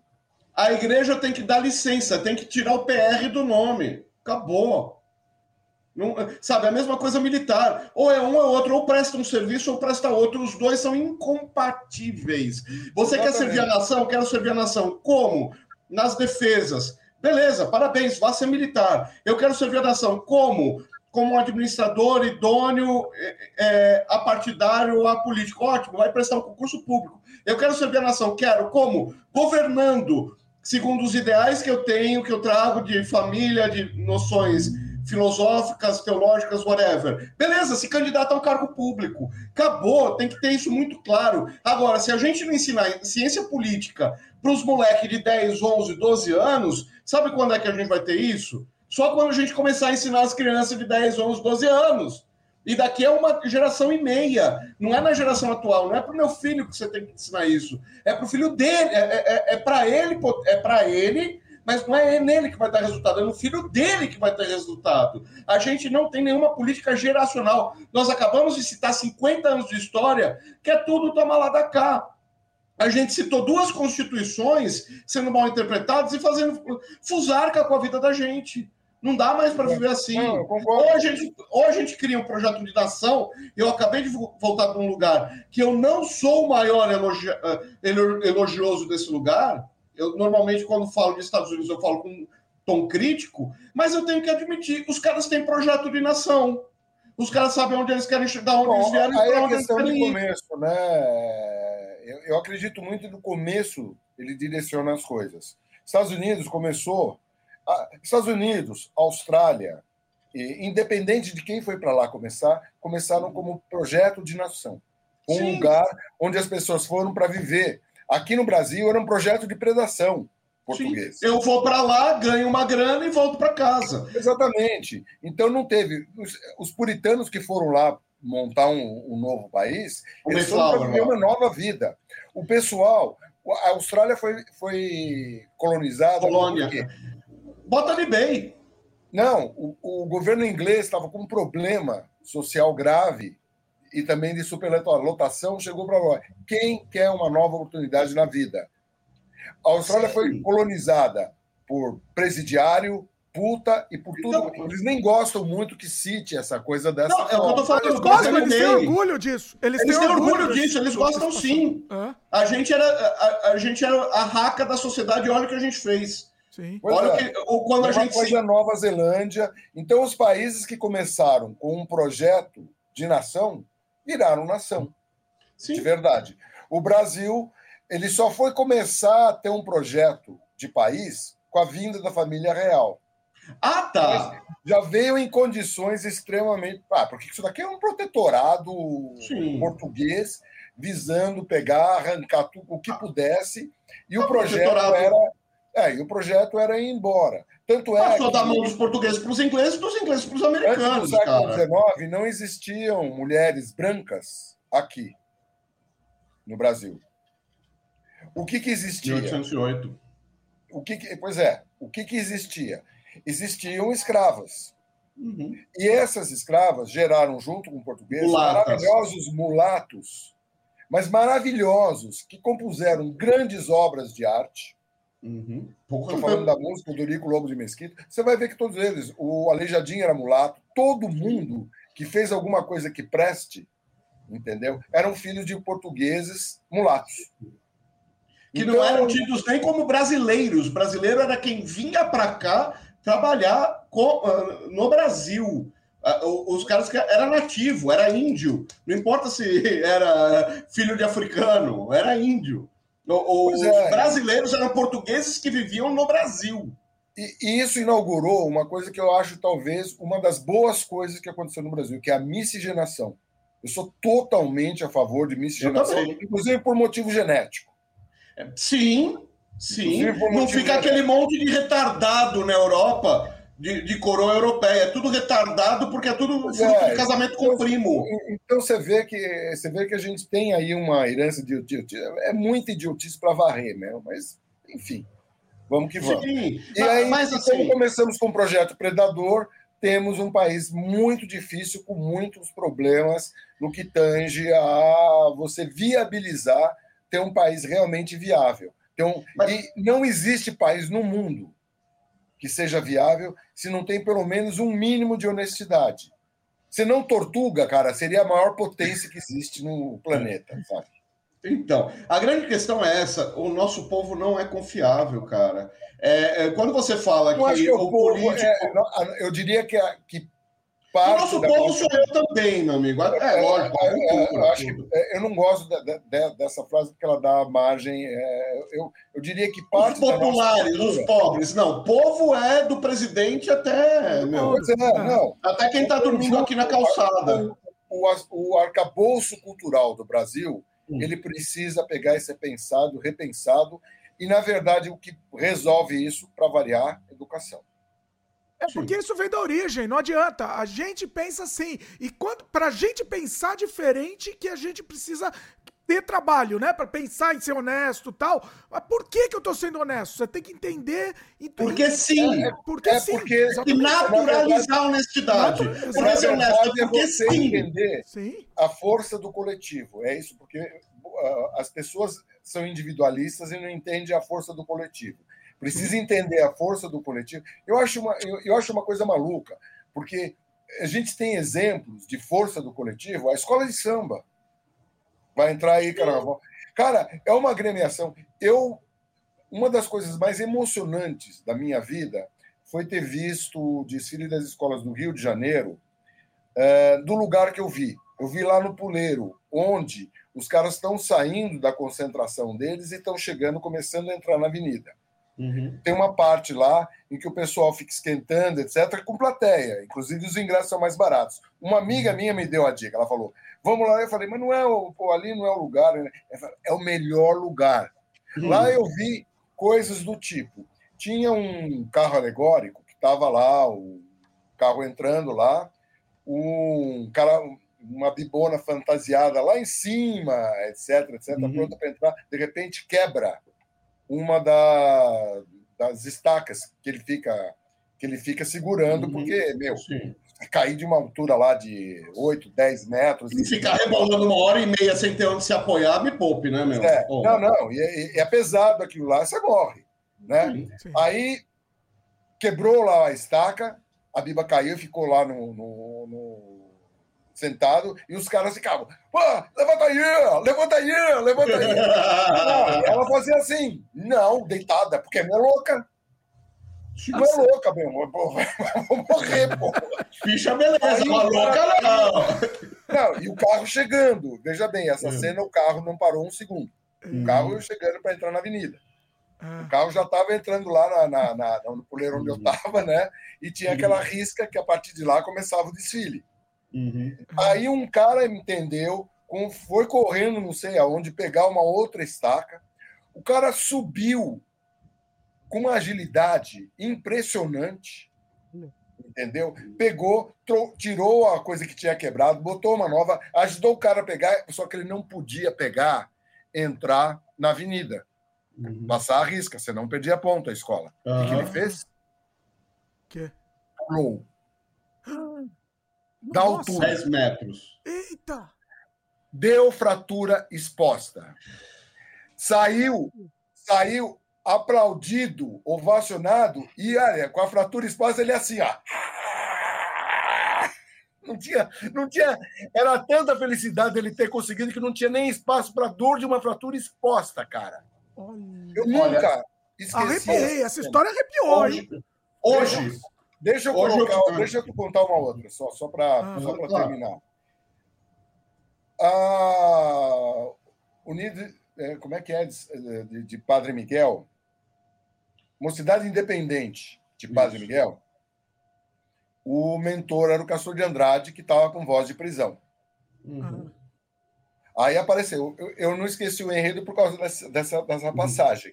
Tava lá a bateria, lá, guardando os negócios assim. De repente, um cara com uma cartola espacial, porque era toda uma roupa uhum. fantasiado, se mostra, uhum. era o próprio Castor de Andrade, com voz de prisão. Uhum. Aí ele faz um discurso para a galera. Porque vocês são a razão da minha existência! E a plateia, não sei o quê. Então, eles, a burguesia, não merece. A bateria vai mostrar para vocês o que ela pode fazer. Bateria! Cara, foi um showzaço de percussão. Um Carnaval, é. show de percussão, um negócio assim maravilhoso. A bateria da Mocidade Independente, uhum. mostrando para que veio, né? E foi uma. Eu falei para Maria Alice, Maria Alice foi um puta barato, foi emocionante. E ele foi preso depois? Como é que foi? Não, ele se misculou lá no negócio assim. Ele vai ser preso depois. Ah, ah depois o... tudo. Ah. Eu, eu, a, minha ex-mulher, ela, ela era da área da saúde, ela trabalhava numa clínica que era lá em, em Madureira. Não, Madureira não. É, Madureira. Né? Onde hum. o Castor tinha lá o seu Daí, de repente, chegaram na clínica uns caras baleados. Era da turma do Castor. Os caras atenderam e tal. Daí o Castor falou: ó, vai lá para receber. Daí ela não foi, mas o chefe dela contou, né? Que eles foram lá, chegaram. O Castor recebeu eles no escritório. Chegou e falou: ah, ó, eu queria agradecer, é, é, é, aquelas coisas todas. Abriu a parede, um armário, dinheiro. Uhum. Dinheiro, dinheiro, dinheiro, dinheiro, dinheiro, dinheiro, dinheiro, dinheiro, dinheiro, dinheiro. Ele pegou uma nota, pegou, ele contou quanto era, deu em dinheiro para ele e falou: conta. Não, não, não precisa. Conta. Faço questão que você conte. Eu Mas eles, cobra... eles falaram o valor que eles estavam cobrando ou não? Ou ele que definiu? Não, ah. não, não eles eu acho que eles, eles cobraram, né? Enviaram, enviaram um, recado tal. Até ah. porque o, o, castor, bicheiro, é, isso é uma cultura de bicheiro, entendeu? Uhum. O serviço que ele contrata, ele paga direitinho. Ou ele ganha dinheiro com contravenção de outra forma. Mas quem trabalha para eles, eles pagam direitinho e fazem uhum. questão de pagar direitinho. É da cultura. E isso, claro, tem a ver com a política de pegar e é a política comunitária. É, aqui é. ninguém tasca. Se você aprontar aqui dentro, se você for para o asfalto, foda-se, o problema é seu. Agora, aqui dentro, o problema é nosso. Você lembra o Jô Soares que ele chegava para o Fernando e ô, Fernando, não sei o quê. Eu vi uma vez o Jô Soares entrevistando o Castor de Andrade. Ele falava uhum. doutor Castor. É, todo mundo chamava ele de doutor. É. Sério? Ninguém. É, doutor Castor. Não, o Castor era formado em direito. Ah, tá. Uhum. Mas o, todo mundo chamava o Castor de Doutor Castor. Caramba. Nem o Jô Soares, que tinha toda aquela coisa, chegou, teve a paixão de pegar e chamar ele de Castor. Não era louco. Tá no, tá no YouTube a entrevista do João, inclusive, né, com o Castor. Uhum. E tem. Agora, já, peraí, já que você falou do Castor, deixa eu só fazer um, um, mais um. que Tem um documentário também bem legal da Globoplay do, sobre o Castor também. Vale a pena. Vai lá, Luciano. Agora, o, o, que, o ponto que o, que o Marcelo está colocando, que é muito claro, é que o brasileiro sabe trabalhar em equipe, sabe viver o coletivo. O que o brasileiro não é, é induzido a ter as motivações corretas.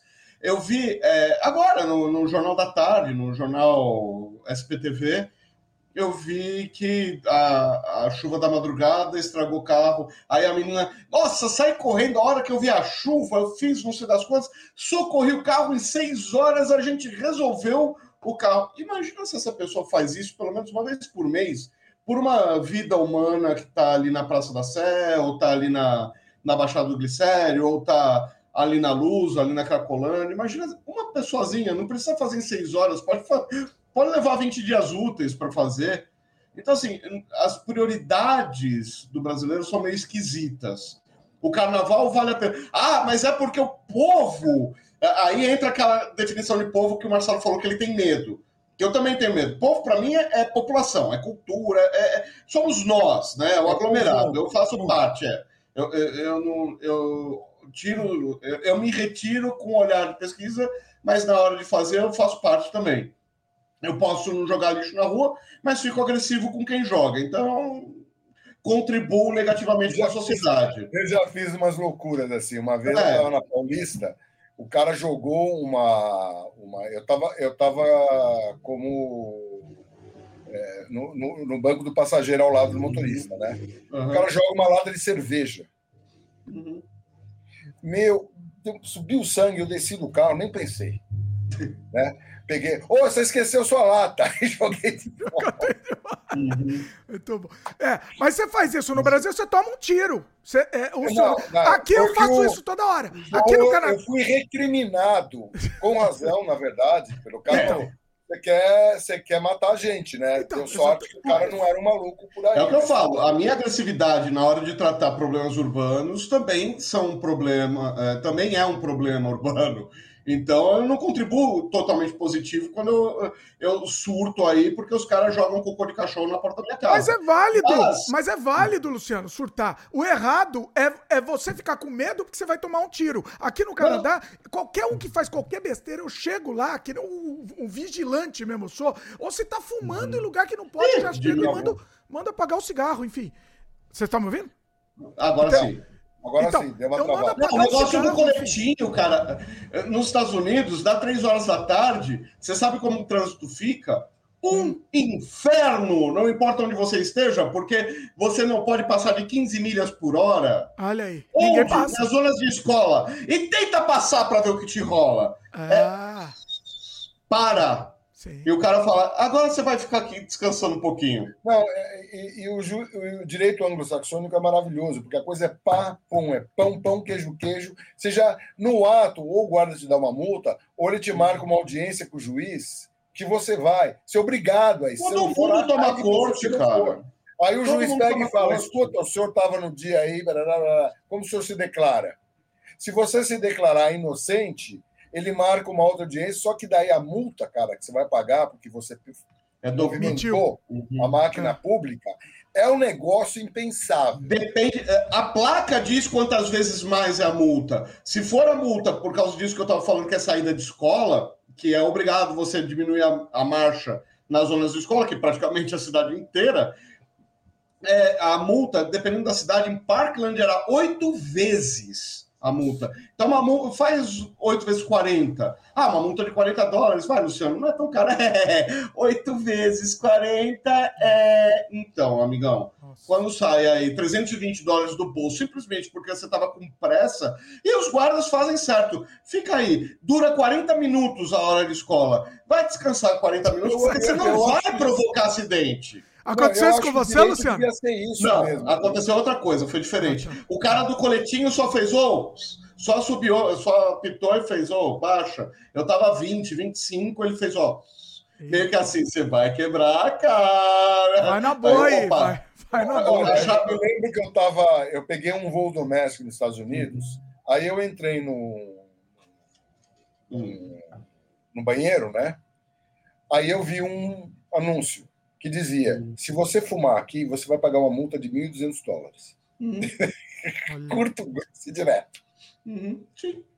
E as placas falam: olha, se você fizer assim, a multa é de tanto. Se você fizer com esse agravante, multiplica em tanto.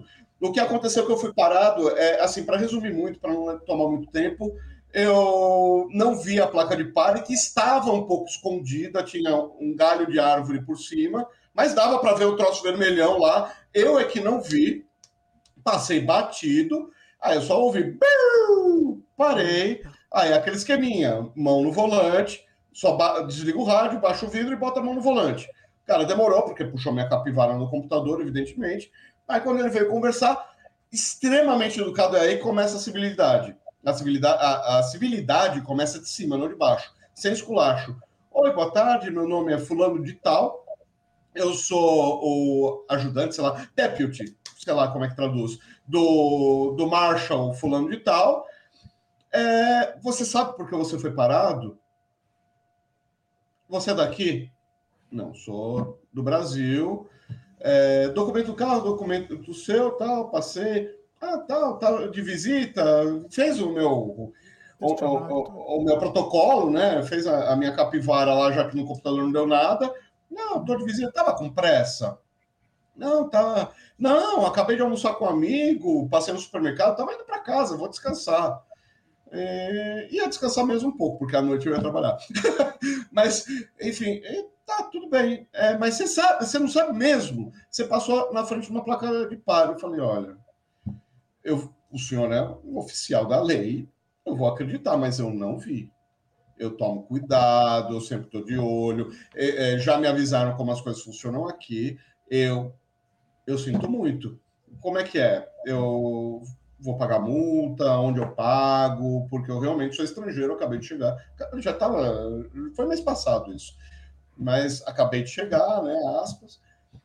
Não, quer saber de uma coisa? Eu vou deixar você só com aviso, mas por favor, não, mais atenção. Tal. A placa estava meio escondida, mas não é desculpa, deixou bem claro, no inglês bem vagaroso. Ele perguntou umas três, quatro vezes: você está entendendo tudo que eu falo? Sim, estou entendendo, oficial. Tá. Olha, dava para ver sim que era uma placa de pare, não é desculpa. Ah, tá um galho em cima, tá, eu vou deixar passar. Mas, meu, teu, teu free pass acabou. Próximo é, é parada, se parar de novo, é corte. Aí corte é isso que o Marcelo falou. Culpado ou inocente? Culpado. Mas você não viu mesmo? Mas você tem que dar uma satisfação, cara. Não, não vi, tava, sei lá, o que foi que me distraiu. Não sei te explicar, juiz. Não sei te explicar, meritíssimo. Um amigo meu foi bancar o esperto, puta, desceu do carro. Ai. Eu acompanhei lá em Los Angeles, hum. acompanhei um amigo que ele tinha, ele tinha cometido uma infração de tráfego, né? Mas a dele foi meio, meio complicada, assim. Acho que ele passou no farol vermelho, alguma coisa assim. Uhum. Ele foi parado né? O cara pegou, já deu um canhoto com a multa, mas ele ia ter que ver o juiz também do mesmo jeito, uhum. né? Ah. Aí eu fui acompanhar ele para ver, né? Aí foi a primeira coisa que o juiz perguntou. Ah, nesse dia tal, blá, blá, blá, fez um relatório, fez uma descritivo uhum. da cena e falou culpado ou inocente? Culpado. Não, então o senhor vai pegar e pagar uma multa, blá, blá, blá, blá, e ainda condenou ele a uma duas semanas de serviços comunitários. Serviço comunitário, eles gostam. É, e é legal, não, e com martelinho assim, pô, né? Depois que eu vi essa cena, outro, outra feita anos depois, quando eu vi a cena do Big Bang Theory, uhum. em que o Sheldon vai parar na frente do juiz. E o jeito como ele trata o juiz. Aí você caga mais e dá risada ainda. Porque, porque, porque isso, o cara fazer uma coisa dessa com é uma barbaridade. Eu tenho um amigo que trabalha é, perto de desembargador tal. Às vezes ele manda, ele não pode mandar o processo para o lei, evidentemente, senão ele vai em cana. Não é só demitido, ele vai em cana. Mas ele manda umas frases, umas coisas que os caras escrevem para o juiz. Cara, uma falta de decoro, um jeito escroto de falar. Eu não sei que faculdade que forma esses caras, mas lá vai ser grosso com a autoridade para ver se toma. O cara, aí ele tomou quatro multas, porque aí o cara fez a devassa no carro dele, Nossa. tomou corte, cara, fora esculacho. Aí tomou esculacho. Assim, na categoria, né? Sem tapa na orelha, sem... mas ficou gemadinho, ficou. é isso ele pra conta. Aprender, né? deixar de ser besta. É, é, a lei é a lei, não é porque você é loirinho de olho azul que você não vai é. ficar ali uma meia hora. Por causa da atitude dele para cadeia até uhum. que ele pegasse, resolvesse pedir desculpa, não sei o quê. Aí uhum. o Sheldon, é, é, genial a construção do personagem, né? O Sheldon entra no lugar e olha assim para a cela, daí tem um negão, mas era uma parede. O cara, uhum. aí o Sheldon fala: Você tá no meu lugar. o negão, you are my spot. É, o cara é muito bom. O, mas, cara, é, agora eu vou te falar uma coisa, meu. Eu só aprendi um pouquinho de inglês graças aos meus amigos negões lá na, na Flórida, viu? Oh, é difícil, Puta. né? Mas é difícil. Oh, não, o inglês deles é maravilhoso, velho. Sério? O problema é que só eles falam inglês comigo, o resto tudo fala espanhol. Ah, Flórida. South Flórida. Eu fiquei entre. Bom, eu, eu morei em Deerfield Aí trabalhei em Boca Raton e trabalhei em Fort Lauderdale e em Parkland. Quer dizer, eu fiquei no miolinho, só Parkland que não tem muito brasileiro. O resto é, é assim, quando você ouve inglês, você chega que nem mosca na, no mel, cara. Você vai em cima. Ah, quero ouvir um pouquinho mais. cara, é só espanhol. Vamos aproveitar, que, vamos aproveitar que estamos nesse tema. Conta um pouco aí da sua experiência. Você foi nos Estados Unidos para trabalhar. Eu fui lá para ver como é que é, né? É, é, inclusive trabalhar. Então, é, peguei ou seja, imigrante legal, aquelas coisas assim. Né? Então, né? o brasileiro, é, o brasileiro, ele inventou uma categoria mediana entre o ilegal e o, e o legalizado. Legalizado é, é o cara que tem work permit, quer dizer, o cara pode trabalhar. Quem pode estar no país e trabalha tem status. Então eu tinha status, status de turista. A maioria dos brasileiros tem status de estudante. Ilegal ah. para o brasileiro, não, a lei, a lei é, é outra. Eu estou falando a cabeça do brasileiro lá. Ah. o ilegal é o que passa com coiote, é o que está com visto vencido. Esse é o ilegal. Então eu estava naquela nebulosidade que se eu falasse para. Se eu fosse pego pelo ICE e falasse, tá bom, eu não faço mais, é capaz até de eu nem ser deportado, mas ICE só opera em, quando é provocado. Então tem que ter denúncia. Se não fizer nenhuma besteira, não dá nada. Não tem batida do ICE, que os caras falam, aparece em filme. Ah, né? ICE é o serviço de imigração. De turista, né? Só visto de turista. Eu fiquei quatro meses, eu poderia ter ficado seis. É um loophole é aí, vamos dizer, é um loophole, uma, um detalhezinho hum. na lei que dá para contornar. Dá para ir empurrando. Um é, dá pra, é um jeitinho, é, é, é um jeitinho. É. E aí eu tava lá com status, mas então eu usei minha carteira de motorista daqui.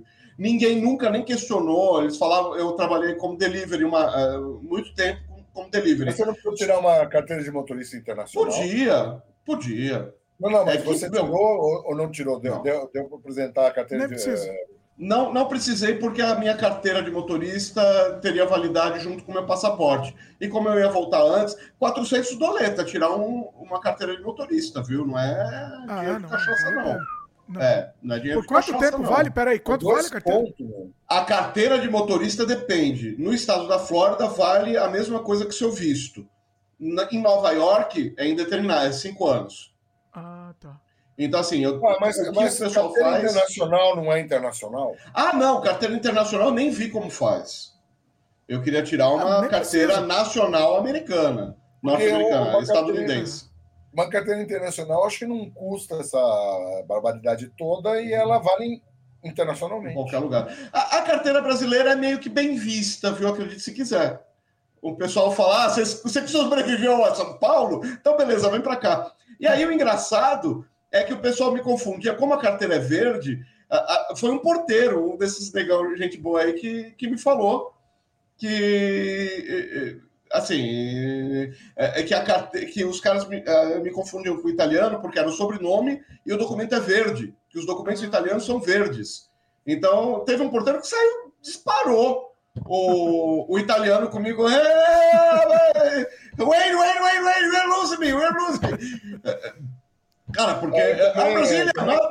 Também quando eu tive lá, o, o pessoal que, que operava as vans, eu estava em Orlando, né? Uhum. O pessoal que operava as vans, o, o dono era italiano. Uhum. Aí eu andava de graça porque eu era italiano também. Só terra, ter, conterrâneo. Mas deixa eu entender uma coisa. Achava, o sotaque falando inglês ah. era de italiano, eles não, não achavam que era de brasileiro. Ah, olha. Uhum. Ah, mas deixa eu entender, Luciano, você foi lá, aí assim, qual que era o seu plano? Você, você foi lá para ficar esse tempo ou você pensou de repente em ficar? Fala, dá, não, dá direto um não. Não, ah. eu queria ver como é que é o trabalho braçal, ver se eu, eu aguento, né? Porque eu vivo com coisinhas e tal, e lá a Flórida tem um clima muito bom. A Flórida, eu Mas peguei como assim uma trabalho braçal, Luciano. Eu trabalhei de carregador de móveis, eu trabalhei de lavador de prato, Trabalhei ah, é? como assistente de, de cozinha, auxiliar de cozinha, trabalhei é, é, fazendo mudança, trabalhei fazendo lavagem de carro. Tudo é, independente. Tudo... Assim, assim cê, tinha... você ia. Não, digo assim. Você ia procurar, ia fazer uma coisa, depois você mudava, ou você tinha algum, alguém que, que, que arrumava isso para você? As pessoas, não, não, não. É, é, um foi encaixando no outro. Eu cheguei lá, fui ler o jornal. Tá. Eu cheguei lá dia 17, dia 19 fiz uma entrevista, dia 20 comecei a trabalhar. Então, assim, com anúncio de jornal. Aí arrumei outro, pagando um pouquinho melhor, dando mais hora de trabalho, porque não conta, lá não conta só. É, porque você ganha por hora trabalhada. Então não tem aquela do chefe, o chefe escroto que tem no Brasil, que te paga para trabalhar oito horas, mas exige que você trabalhe 12. Sim. Como eu sofri muito tempo. É, é, Lá, se você trabalhar 12, você recebe 12, acabou. E é braçal. Então. Esse eu... sistema de hora trabalhada é muito melhor. Muito Sim, mais cara, racional. Muito mais racional, muito mais justo. Você faz um acordinho. Eu fiz. Todos os lugares que eu trabalhei foi acordo verbal. Todos funcionaram. Todos foram cumpridos. Que é a tal da confiança. Como é que eu vou confiar num cara aqui que ele vai me pagar daqui 15 dias se eu não tenho um, um, uma assinatura? Agora lá é assim, é uma em cima da outra. Ó, em alguns lugares. Quarta-feira. Você, você, termina o dia de trabalho, você recebe. Ah, tá. Se é muito peão, muito peão mesmo, você, por exemplo, você vai lá para um, um lugar, você fica lá na porta, tipo a gente vê em seriado, e o cara fala: ah, eu preciso de pintor. Aí você vai lá pintar. Ah, preciso, pode ser qualquer um aí, preciso de quatro homens fortes. Aí você vai lá, terminou o dia, o cara te dá em dólar e acabou, morreu mas o é, assunto. É, mas eu acho isso genial, porque o cara pega, terminou o dia, o cara acerta com você o dia o que você trabalhou de horas naquele dia. Sim. Imediato. Qual, sem burocracia, sem, sem então, paparia, nada. O mínimo. Se você precisa pagar o imposto, o cara que recebeu vai lá e paga o imposto. Uhum. Ah, mas para pagar imposto você tem que ter um outro documento que, quando eu voltar, não, não. eu vou fazer.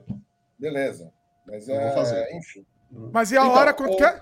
Mais ou menos. A hora que eu recebi, que é o mínimo que o pessoal está pagando lá, teve uns picareta brasileiros que tentaram me pagar menos. Eita. Mas o que eu recebi foi 12 dólares a hora. E ninguém trabalha 8 horas por dia. Sinto muito. Nem em São Paulo, nem em Fort Lauderdale, tá? Só para constar. Não, trabalha mais, tá dizendo? Trabalha bem mais. Ah, é bom então. É bom. Pra bom, você é bom. É. Teve dias, lógico, que eu não consegui dois trampos. Então, como é que eu fazia? Quando eu tinha trabalho para cá, os últimos meses, vai, que foi quando eu estabilizei. Os, de dezembro para cá. Eu estabilizei começo de dezembro, mais ou menos, e vim nesse pique. Quando não tinha mais nada, eu ia fazer delivery. Delivery para um restaurante que não contava comigo também. Uh, então, eu não ficava sem trabalhar mas pagava mal, lá pagava bem mal.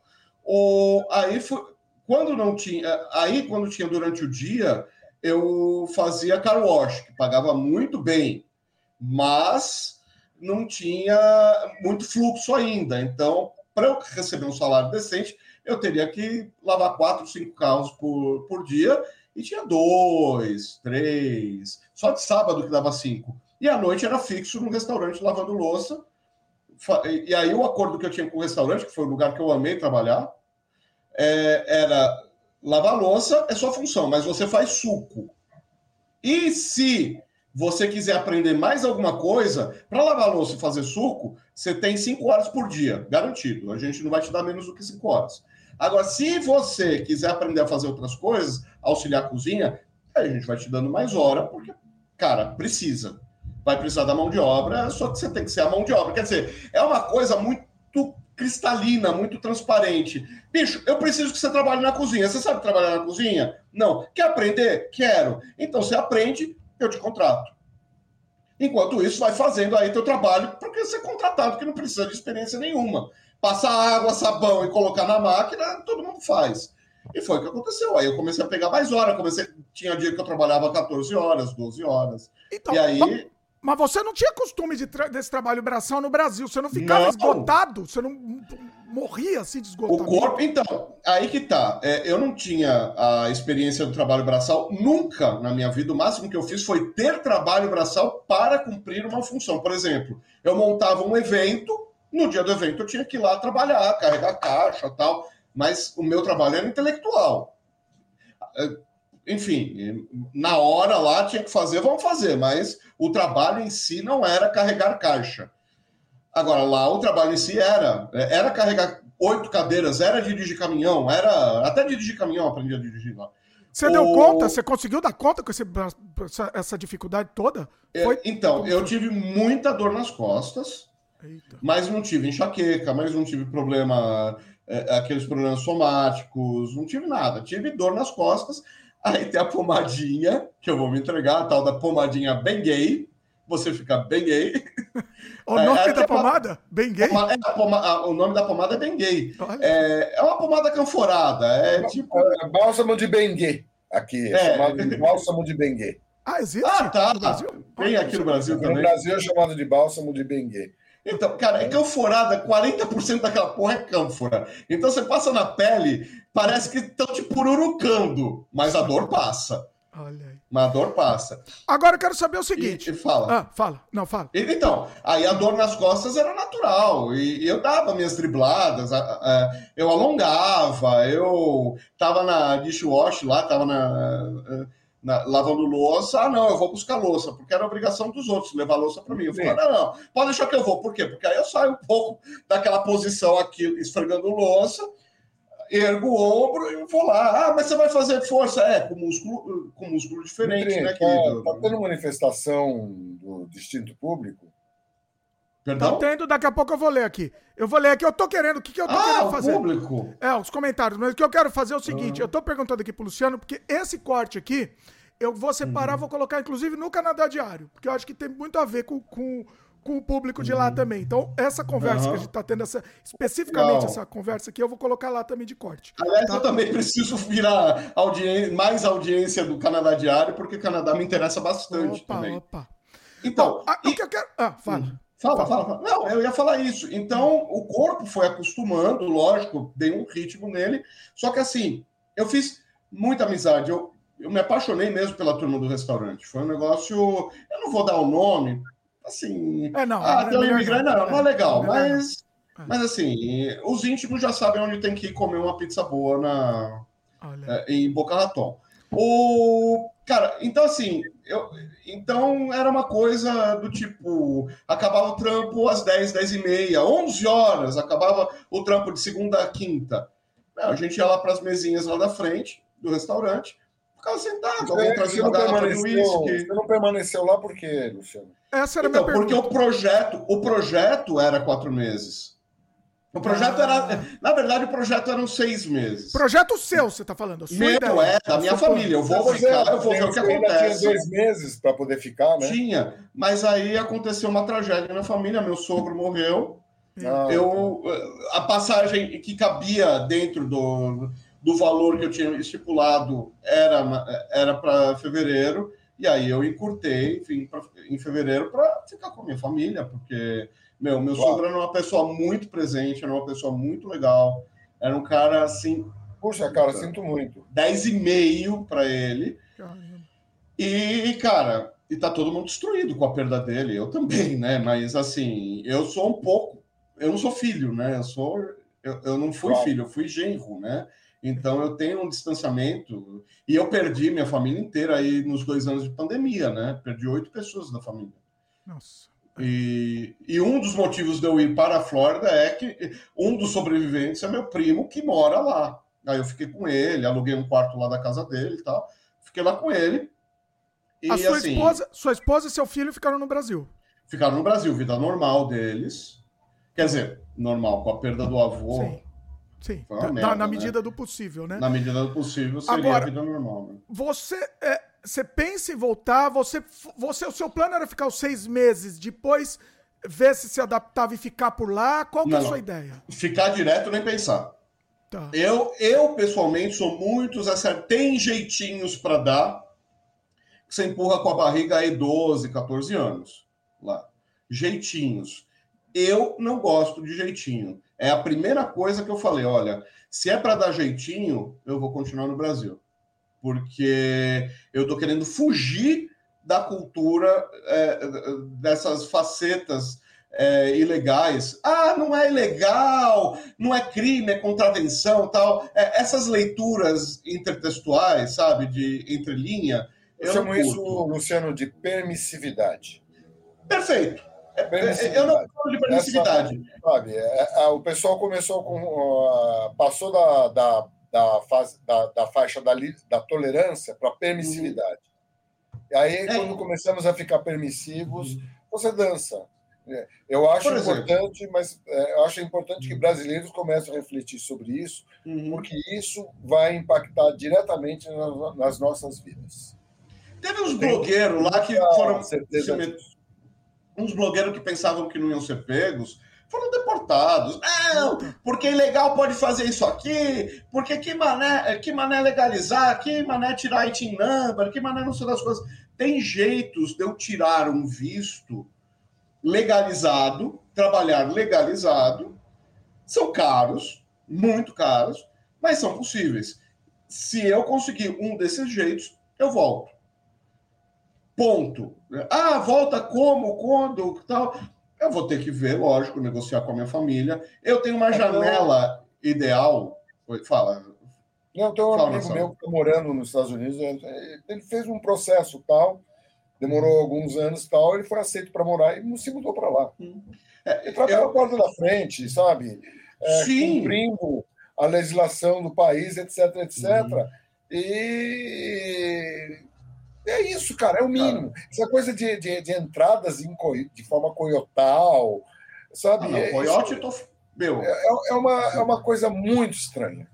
É, é, coiote é o meu pior pesadelo, cara. É o meu pior é. pesadelo. Não, e, e, e, o que você. E os riscos que as pessoas correm para isso é uma loucura. Fora que é um, que é um negócio escroto pra cacete. Ô, ô Galbete, ô, ô Galbete, vamos falar sério, cara. Seis meses na Itália, a gente é cidadão italiano. Eu vou arriscar meu pescoço nos Estados Unidos para quê? Agora, colocar as coisas que na Itália não tem, nos Estados Unidos ah, tem. Eu tô, nos Estados Unidos não. Não, eu estou pretendendo ir para a Itália em algum momento, uhum. regularizar minha cidadania. Uhum. Né? Eu tenho o número da família, eu tive, tenho um primo que é, já tem mas eu daí, também tenho um primo que tirou. Eu não quero me delongar na história, mas por um, um, uma pessoa perdeu a reunião no, consulado, você perde a reunião, daí você vai para o final da fila, daí vira ah. 12 anos. Aí quando você vai, agora, se você vai para a Itália, são alguns meses para você Seis pegar meses. e regularizar, desde que você tenha direito, claro. Ah, o, o, meu primo conseguiu em três, mas é raro. É, o não, normal é, é seis. Olha, é de um a três meses, tá? Uhum. É de um a três meses. Três? É. Nossa. De um a três meses. Claro, você tem que ter a documentação. Não, uma vez. Você tendo com tudo certo, etc., uhum. o processo lá. O problema é o seguinte: o consulado aqui. Está sobrecarregado. O, o, o, ritmo de trabalho do consulado é uma graça. Eles abrem um dia por semana, uhum. entendeu? É quatro horas para cuidar disso. Caramba. Uhum. Aí, pela quantidade de imigrante que tem, por isso que você vai para uma fila e vai demorar esses anos 10, todos. 12 anos. Agora, você está na Itália, você vai falar direto com o cartório da sua comarca, da sua comuna. Uhum. Então, não tem esse trâmite todo que o consulado precisa forçosamente fazer, porque. O negócio é o seguinte: na lei italiana funciona assim. Você é italiano, prove. Só isso. Sim. Por exemplo, Aí você, você provou, daí você tem um processo, o processo vai, é super organizado, um negócio, etc. Só, única, única coisa é que você tem que ter o direito. Sim. Ponto. É, tendo a documentação, que nada mais é, é, mostrar a sua árvore genealógica documentalmente. Exatamente, é. O meu avô ele não se naturalizou, ele é italiano, eu tenho uma certidão dele, uhum. uh, onde era, né? Nós somos da Abruzzese, uhum. né? do Abruzzo, que é do outro lado. Você pega Roma, sobe os Apeninos, você vai dar do outro lado, né? Que daí é, é, a costa do Mar Adriático, né? Uhum. É, é, a família da minha da, da, minha, da parte da minha mãe é de Adria, aliás, é o que dá, é bem, é bem perto do C. E o, e meu primo acabou morando. Meu primo é dessa parte da família, da parte da minha mãe, mas ele acabou morando na Calábria. Não, Marzocca é, é calabrês. É, mas o. Mas ele é da Ladeia Celine. Os da Ladeia são lá de, de Adria. O, é, Gabete, é, Gabete, esse terminado com I dessa forma, uhum. né, Fagnani, tudo é Bruchese. Uhum, sim. Tudo é Bruchese. Ou, ah. Então, mas voltando aos Estados Unidos, então, assim, tem algumas formas. Por exemplo, eu me encantei com uma faculdade lá. Primeira coisa, não dá para eu ser jornalista em inglês. Hoje, meu inglês falado tá bom. Ah, tá maravilhoso. Não, tá bom. Assim, com um pouco de esforço tá bom. Ah, mas, cara, 80% das pessoas. 80% das pessoas que você ouve falar inglês não falam tão bem quanto você.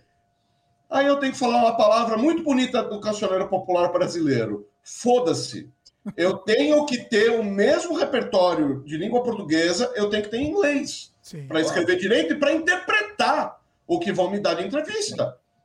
Imagina fazer uma interpretação errada de texto. Eu vi no Bolsonaro. eu vi um, um, um, Olavo, pode ser pior, eu posso virar o Olavo de Carvalho, interpretar. Você pode pegar, você pode pegar, bicho, e fritar hambúrguer. Isso vai fritar hambúrguer não precisa. a condição necessária para você assumir a embaixada brasileira Unidos. Sabia que havia essas. É isso. Claro. Então, assim, eu, não tem como não lembrar dessa tentativa canhestra, bizonha, tá, sabe? De pegar e colocar o próprio filho, o Bananinha, e dizer: não, mas ele pegou, ele trabalhou numa lanchonete lá, ele fritava hambúrguer, o inglês dele é ótimo. Oh. Senhoras e senhores, breaking news! Será que até o final desta live descobriremos para que foi que Michele Bolsonaro recebeu 78 mil? Ah, é? Até, tá, agora, tá, tá. até agora não sabemos. Vamos ver se a gente sabe, né? o bastião da, da moralidade humana. Eu sei que abriram o sigilo, né? Eu ouvi hoje. Agora eu não... parece uma história. Essa história do lago, de você drenar o lago, matar as carpas para pegar moedinha, cara. Hum. Isso é, é, é de um. É, é, é, é um fenômeno. É, não dá para falar. É um negócio inacreditável. Ó, deixa eu falar é. uma coisa. Vocês já Fala mudaram de assunto? Com o Marcelo aqui não vai dar, Luciano. Calma, calma. Não vai dar. Depois vamos fazer o seguinte: eu vou fazer um corte específico uhum. dessa, dessa história que você contou, eu vou colocar lá no Canadá Diário. Uhum. Mas depois eu acho que a gente vai fazer um vídeo específico. Eu acho que você so, devia pegar e fazer uma, uma, uhum. uma, uma, especial com, com o Luciano é, dentro do Canadá Diário. Dentro do Canadá, é isso que um eu vou fazer. Peão, um peão nos peão Estados, nos Estados Unidos. Eu, eu, quero vai uma ser. parte da monetização aí pela ideia fantástica. Não espere grande coisa. Não espere, você vai chorar pela monetização. Mas... Veja bem, fazemos qualquer negócio, primo. Vai levar um ano para tomar uma Coca-Cola KS, mas vai receber. Leva um ano tomar Coca-Cola. Pois é, é Veja bem, está entrando dinheiro, está entrando ouro. Ah, primo das bodas. Olha o primo. Pera, então assim. Recebe, primo. Deixa eu deixar público aqui, então vamos depois fazer. Eu vou, é, essa, é, você contando essa história, eu vou fazer já um corte. Já temos aqui um conteúdo, eu vi o tempo, já temos para um corte. Vou colocar, mas depois a gente vai fazer um separado. Tá? Uhum. É, então aqui, ó, sem freio, vamos continuar sem freio aqui. Querem que eu vá para os comentários? O Marcelo pediu para eu ler os vamos, comentários. Vamos para os comentários, vamos lá. Tem o, em cima daquilo que que, que o Luciano falou, né? Do jeitinho e tal. Aí o, é, a Paola de Marco comentou: concordo, eu odeio o jeitinho brasileiro. Não, o jeitinho tal, de ficar, né, no, no, no, no, no país tal. Não, e aí, não, então... jeitinho cacete, né? Então, é, meu, é foi isso, é isso que ele falou. É, é isso, o, o, Luciano queria evitar Mas o jeitinho, a Paula assim, jeitinho, o cacete. Sim, Sim. É, é, vamos fazer do jeito certo, cara. Tô querendo fugir da, dessa porra, eu vou fazer igual. É. Fazer, é, é, olha só, fantástico, fazer do jeito certo, é, né? Uhum. Dá para fazer, gente. É caro, demanda tempo, mas é, é projeto de vida. Você quer ter uma casa própria e um carro, não vai demandar tempo, não vai demandar um trabalho desgraçado. Cara, é, eu quero morar num lugar onde eu não tenha medo de ser assaltado às três da manhã caminhando na rua. Exatamente. Eu quero tomar um Uber e chegar no meio do caminho e falar, ah, vou descer, cara, porque eu tô Nossa, Luciano, eu tenho perspectiva de fazer as coisas do jeito certo e bem humoradamente, sabe? Exatamente. Ah, cara, humor é uma outra coisa que, cara, eu tô chegando à conclusão que não dá para ter em São Paulo. Eu tive quatro discussões em quatro meses morando lá. Nossa. Eu mesmo. Quatro discussões em quatro meses, assim, absurdamente justificáveis justificadas, assim, não tinha como escapar da briga. Eu, eu tentei fugir e fui acuado. Eu entrei no avião, desci em, em Guarulhos, até chegar em casa já tinha arrumado mais quatro, em 12 horas. É uma beleza. Ó, Luciano, eu tenho muita pergunta. Depois a gente vai fazer um. um... Vai... Tem que ser um especial sobre esse tema. A ideia desse ah, vai ser papo solto. Vamos marcar depois, então, esse especial. Tá prometido lá, aqui. Para quem tá assistindo, tá prometido oficialmente aqui. Uhum. É, deixa pros comentários aqui. O Thiago França. Aí o Thiago é, comentou isso daí quando a gente tava falando da questão do. Da questão do, do coletivo, né? Coletivo, uhum. enfim. Aí ele falou aqui, né? Esse tipo de ensino, honestidade, trabalho duro, etc., são ensinados em casa, pelos pais. Infelizmente, não pelas escolas e as instituição, instituições. Então, o jovem copia os pais que não tiveram esse ensino. Assim por Sim. diante. Teria que mudar algo na própria cultura do brasileiro para mudar esse mindset. Mas olha. A... Calma, peraí, só para encerrar, Marcelo, depois você fala. E a nação voltar aos eixos, porque senão é daqui para barbárie. Vai lá. É, a, a, bom, vamos dizer que a nação é, nunca teve nos eixos, né? É. Desde, desde o descobrimento. E vamos lá, hoje em dia, tá, da crise de valores que a gente vive, tem gente que defende que a escola ela tem que educar os alunos e chamar os pais para serem educados também. É, ah, é uma forma oriental, funcionou na Coreia. Porque, eu acho que isso é necessário realmente, porque tem, gente, tem pais que não, não têm condições de educar ninguém. Hum. Então a escola tem que pegar e chamar. Tem que fazer um acontece? serviço público a mais. Sabe o que acontece? Eu vou dar um exemplo. Só, só para ah, complementar. Né? Isso tem que. Eu, na minha opinião, isso tem que virar uma política pública. Sim. Sabe?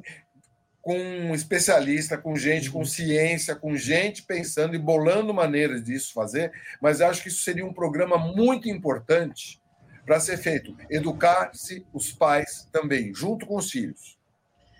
Eu Porque vou dar um exemplo. Gente não tem uma noção.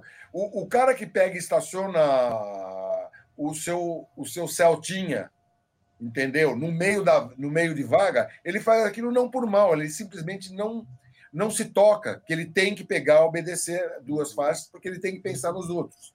Esses conceitos é que tem que ser passado para o maior número possível de pessoas aqui, para a gente mudar essa birosca.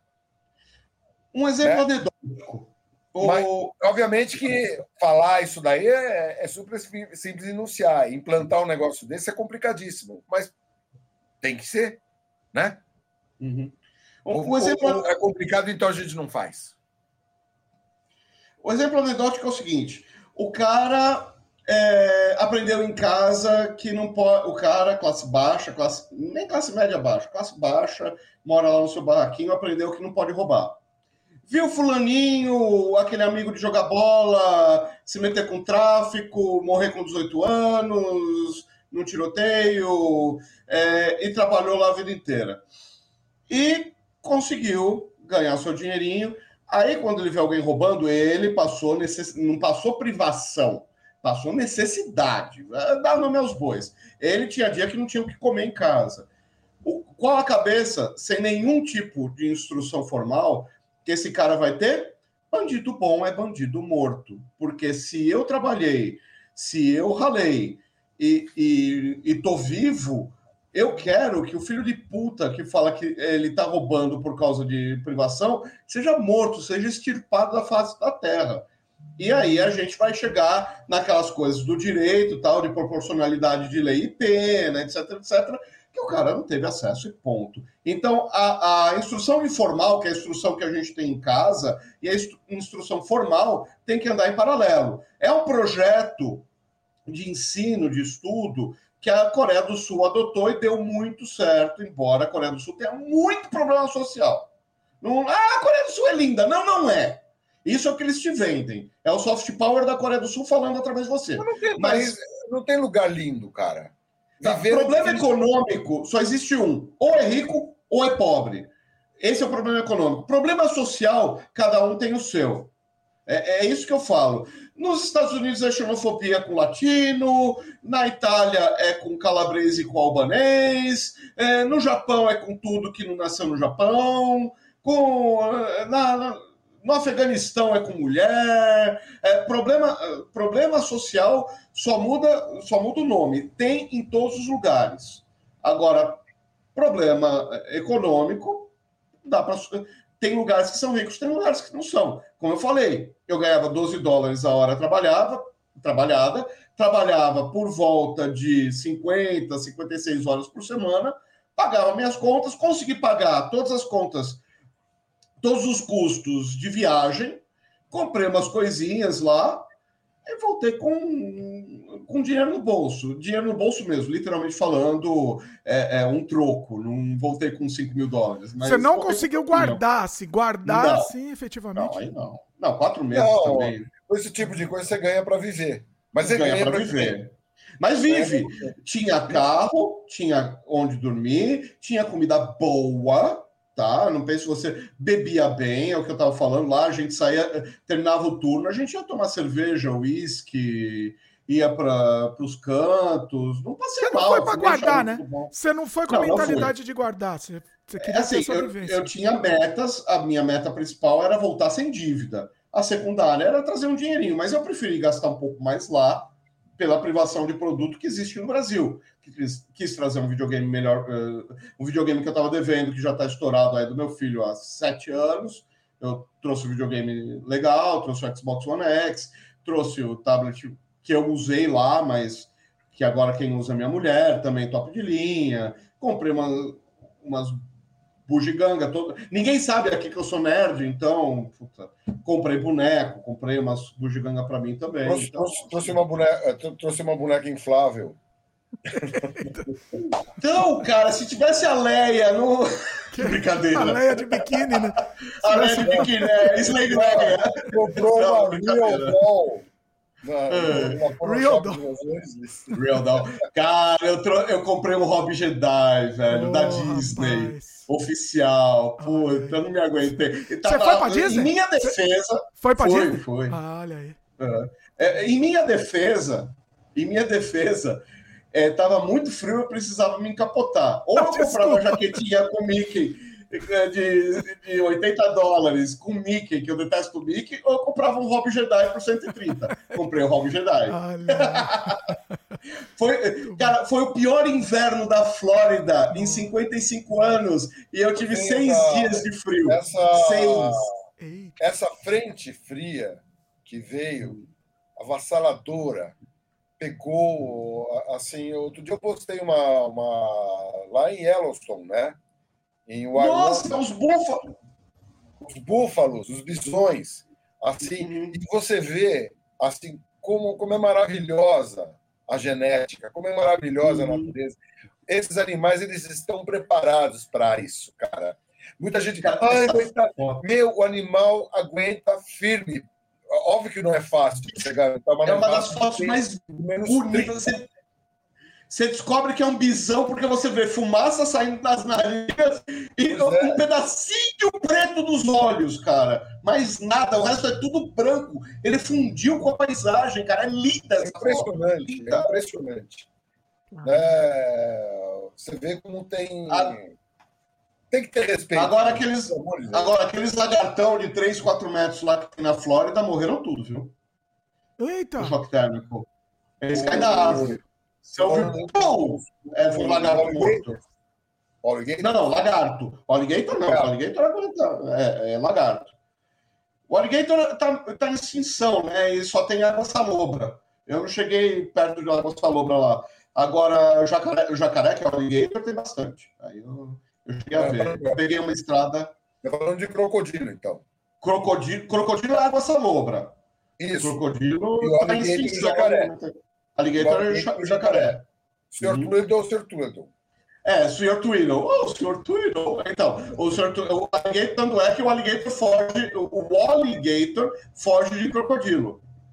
Porque os crocodilos Claro. são bem maiores. O, o alligator é presa de crocodilo. É, de crocodilo, exatamente. O, o predador topo de cadeia, na, Uhum. no pedaço, é o, É o, o, o O crocodilo. que, é, que é bem grande, inclusive. É, a- assim, duas mastigadas ele me engole. Eu já vi um crocodilo Não, é, Duas mas os mastigadas ele me engole. mas os maiores é, de água salgada são os crocodilos mesmo. São, Sim. são crocodilianos. Sim, o alligator é, é, é o jacaré que você vê no Pantanal, que você vê. É um tipo, Ele um não é tipo jacaré. bonzinho, não. É, é, gran- né, é um jacaré grande, mas Uhum. é um jacaré.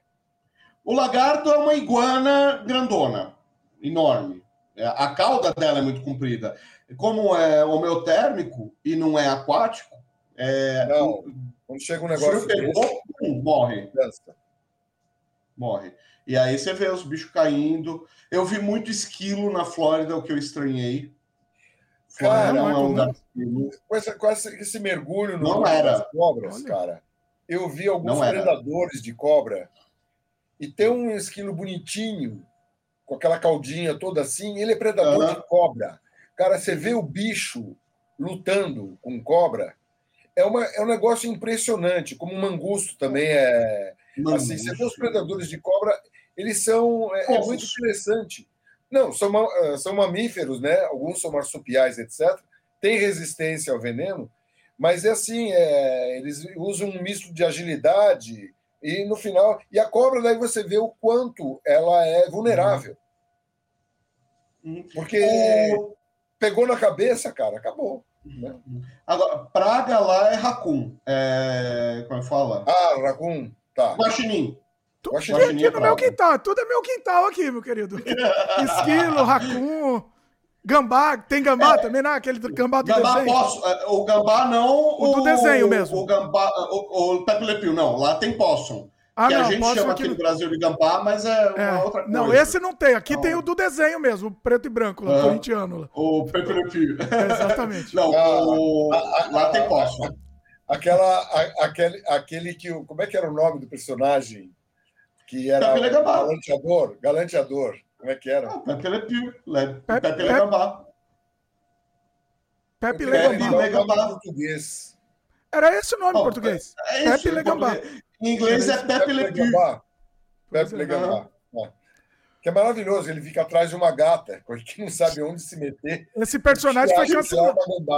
Ele foi Foi cancelado. cancelado. Cancelado. Esse personagem, ah, eles esqueceram, enterraram e sumiram com ele, assim. Não pode, não pode se que falar ele dele. é Ah, stalker. ele era assediador. Né? Assediador, é. É. Ah, Cara, é- a graça é é essa, ele se ferrar o tempo todo. É. É assediador. é, o outro não pode é comer uma só. momento, né? Que o Pepe, que, que é um, que é um, inclusive ele é, ele é um atormentador, mas não é visto de forma positiva, mas de forma engraçada. Não! O desenho, o desenho não coloca ele de forma positiva e ele se Não, dando bem ele é um chato. Ele, é um, Ele só se fez engraçado, isso! Porque ele é um mala sem alça. Entendeu? Uhum. Ele é Daniel Alves, um mala sem Olha aí. Não, cara, Alves, o exemplo é bom. vergonhosa. Um mala sem alça. O Marcelo não resiste, né? Você vê que ele não, Não. resiste. Não. Ele, é- é- assim, o Pepe Legambá, na minha opinião, é um exemplo bom para dar para as crianças, porque, olha, não vai ser chato Não igual esse É, cara. exatamente. Olha, eu, faz, eu fazia um produto para uma editora, era um produto educacional. E, e foi na época que os multimídias né, estavam em moda, surgindo, assim, para lá, lá, lá. E uma das coisas que eh, tinha lá uma hora que fazia uma espécie de uma provinha que você acertava ou errava. Quando você errava, parecia um, uma vozinha. Ih, oh! Quando errava. Nossa, vai Meu, colocar a isso gente fez hoje. um teste com a molecada. A molecava, molecada aprendia legal e gostava de errar de propósito para ouvir o "Ih, oh!" Eles achavam o máximo. Óbvio que quando foi para direita, ah, não, mas al- algumas pessoas, aí, pum, limaram do negócio. É que nem existem. Agora eu tô, eu tô lendo NFT for. eh, Não, é blockchain for dummies. Olha aí. Ah, É, eu acho genial for dummies. Porque se você Uhum. se é para idiotas, você que não é idiota, vai aprender. Porque é bolado para até idiotas aprenderem. Essa é a Cara, brincadeira. Eu tinha uma bronca de chamar dicionário de pai dos burros. É, é, é, qualquer coisa blockchain for para iniciantes ou leigos ou alguma que é uma, um eufemismo estúpido, imbecil, né? Que é para já- leigos. Pois em é, português é Para blockchain leigos. for- para leigos. para ler. É, fica blockchain para leigos. Não, Não, é que pode for ser para idiotas. né? E, eu- meu, Não, mas eu legal. acho, eu acho muito pesado que também. Não Eu não, idiota, eu não então eu vou entendo. aprender. Porque é para Eu gosto. idiota pra aprender. Não, eu Eu teria vergonha. Se fosse em português, é para idiotas, eu não, eu, acho, eu não teria vergonha de ler. Ah, cara, eu- Ah, se alguém eu lançasse física. assim de boa e falava, eu que não sou idiota, eu não tenho problema. é- é- é- é- é um- você tem um problema de, de autoestima, De- meu. de- É, isso aí pois é, falta de é autoestima, é verdade. mano. Ou que ah, coloca lá física quântica para idiotas. Cara, eu sou um idiota em física quântica. pô. É, então, tá É, certo, sim, tá certo. Você não, eu, eu sou um idiota completo em blockchain. Eu, eu falei, pô, Não. entende essa porcaria e tal. Mas é, Blockchain É- for dummies. Perfeito. é a piada do autoconhecimento. É uma piada com o seu autoconhecimento. Não, e essa é Agora, nem todo mundo tem ego pra sucesso suportar, né? agora, É difícil. né? É É por isso que eu tô falando, acho que não tem mercado. Se é para idiotas, É, eu, eu, eu que não sou idiota, eu vou aprender. O dicionário é o pai dos burros. Cara, nunca vi um imbecil lendo um dicionário. pois é. Pois é. Agora, o Marcelo falou do blockchain for, for dummies. O que, que você tá achando disso daí? Já que aproveitou e entrou no tema, fala aí. Você acha que você nunca falou aqui no, no Sem Freio Ah, sobre isso? Velho, Ah, vá. Você, Eu, eu queria o- o- mexer com. é, é, eu- na verdade, eu queria entender essa história de monetização no NFT, porque eu acho aquilo lá um. Mistério. eu, eu acho que uma alucinação. Eu sei Então. de gente que fez 30 milhões de dólares vendendo é, arte ruim como NFT. Fez Então. 30 milhões de dólares. Não vou falar quem era. né? Cara, Não, tem um monte de conhecidos nós. que fez. mercado do futuro não é uma alucinação coletiva? Bom, olha, quando você começa a ver as perspectivas, eu- hoje eu vi um- uma, uma entrevista, a mulher falando sobre inteligência artificial, de um cara que está bolando, tal, blá, blá, blá. Você fica vendo os caras, eh, os caras cultivando a Skynet a passos largos e assim, meu, é, é, não, mas ele vai ser um ser, não sei o quê eu acho que essa é a visão ide- é, é, idealizada do ser humano. O ser humano ainda é selvagem. A Uhum. gente tem um, mon- um abismo entre o conhecimento, alguém que tem pleno conhecimento, tipo o Stephen Hawking, entendeu? E um talibã lá no meio do Afeganistão. Quer dizer, você tem um monte. Outra coisa, os, os caras estão. Não, no futuro, inclusive, eles vão fazer tudo para a gente. Legal. Quem vai comer? Quem vai ganhar alguma coisa? Você vai vender para quem? Sabe? Me parece que estão destruindo, eh, planejando a destruição da economia. Então, Ah, sempre- mas vai ter como? Pô, cara, vai ter que redesenhar todo o arcabouço econômico. Como é que vai redesenhar isso? E quem vai redesenhar? As máquinas? Então, eu sempre coloco a questão da mídia impressa. Quando eu entrei é, na, na primeira editora que eu trabalhei, só para fazer o fotolito eram 50 pessoas, que era o fotolito de folha, tal, não sei das Sim, sim. Você coloca hoje, eu faço uma revista de ponta a ponta com qualidade. Eu sou editor, sou jornalista, sou fotógrafo. E entendo bem de A pré-impressão. pergunta que eu lanço é o A- seguinte, Agora, a tecnologia, toda a tecnologia que empregava 50 pessoas é um Ctrl P, Enter, escolher o, o PDF e soltar e mandar para a gráfica. 50 pessoas desempregadas por três botões. Agora veja você, entendeu? Bacana, que lindo, etc, etc. Quem vai pagar pela revista? Pois é.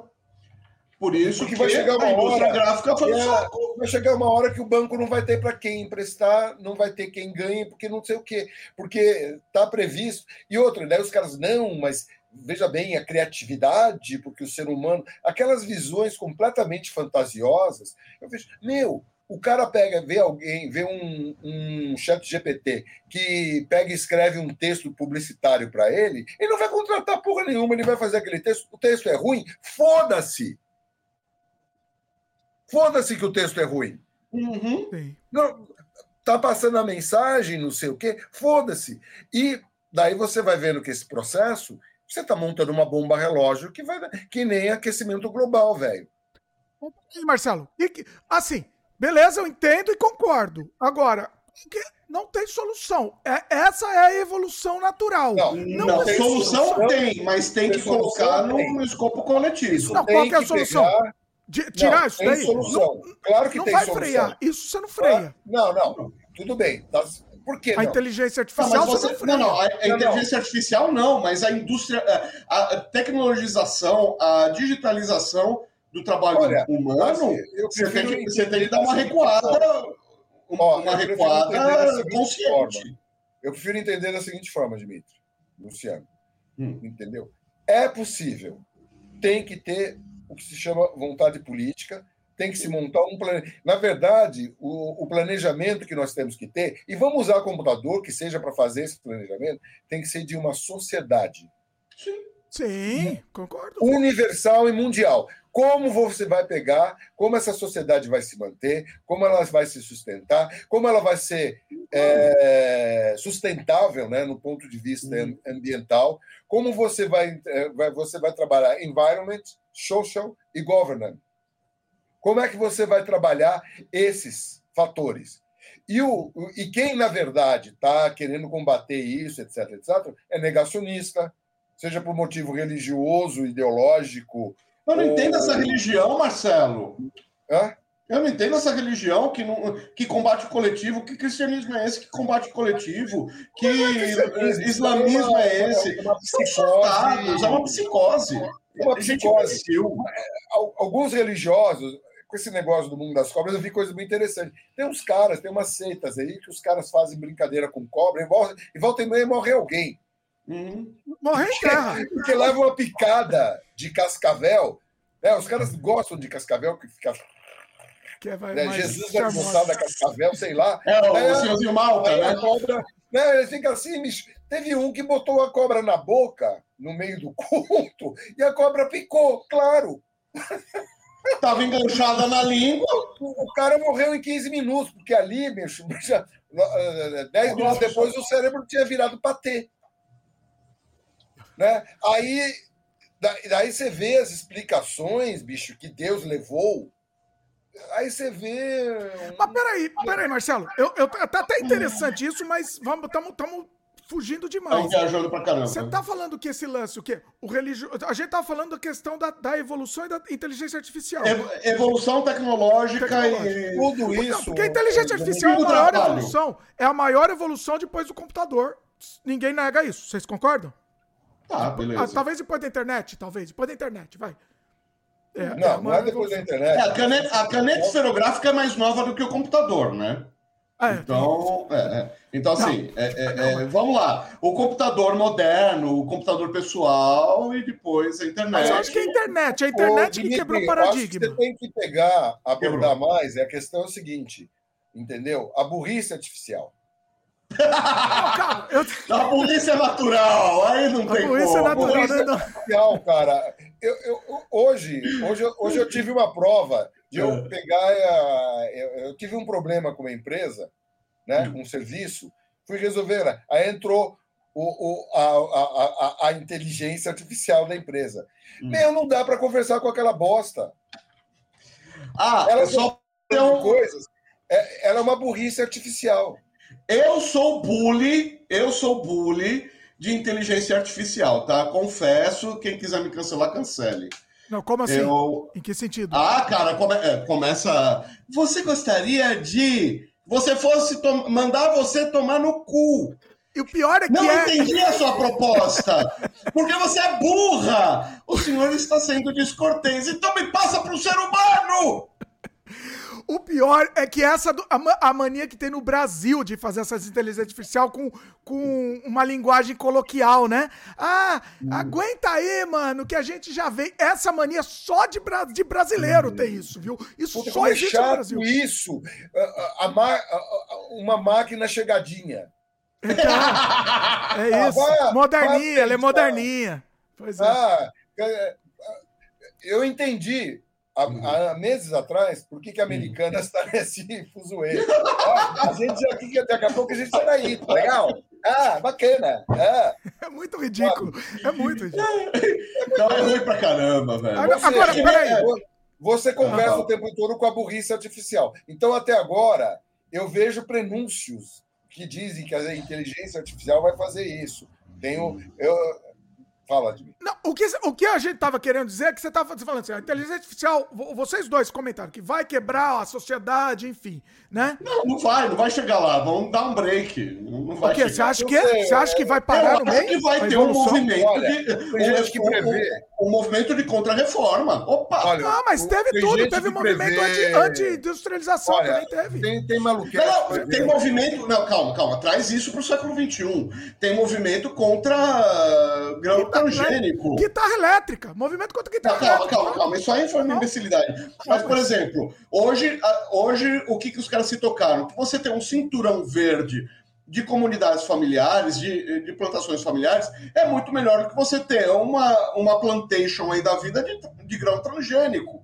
Faz muito melhor. Então, tudo que está prejudicando radicalmente o ser humano está, está se voltando atrás até que se acha uma solução eu melhor. Acho, eu, olha, vou agora falando sério. Eu acho que, na verdade, as, as prioridades é que estão sendo invertidas.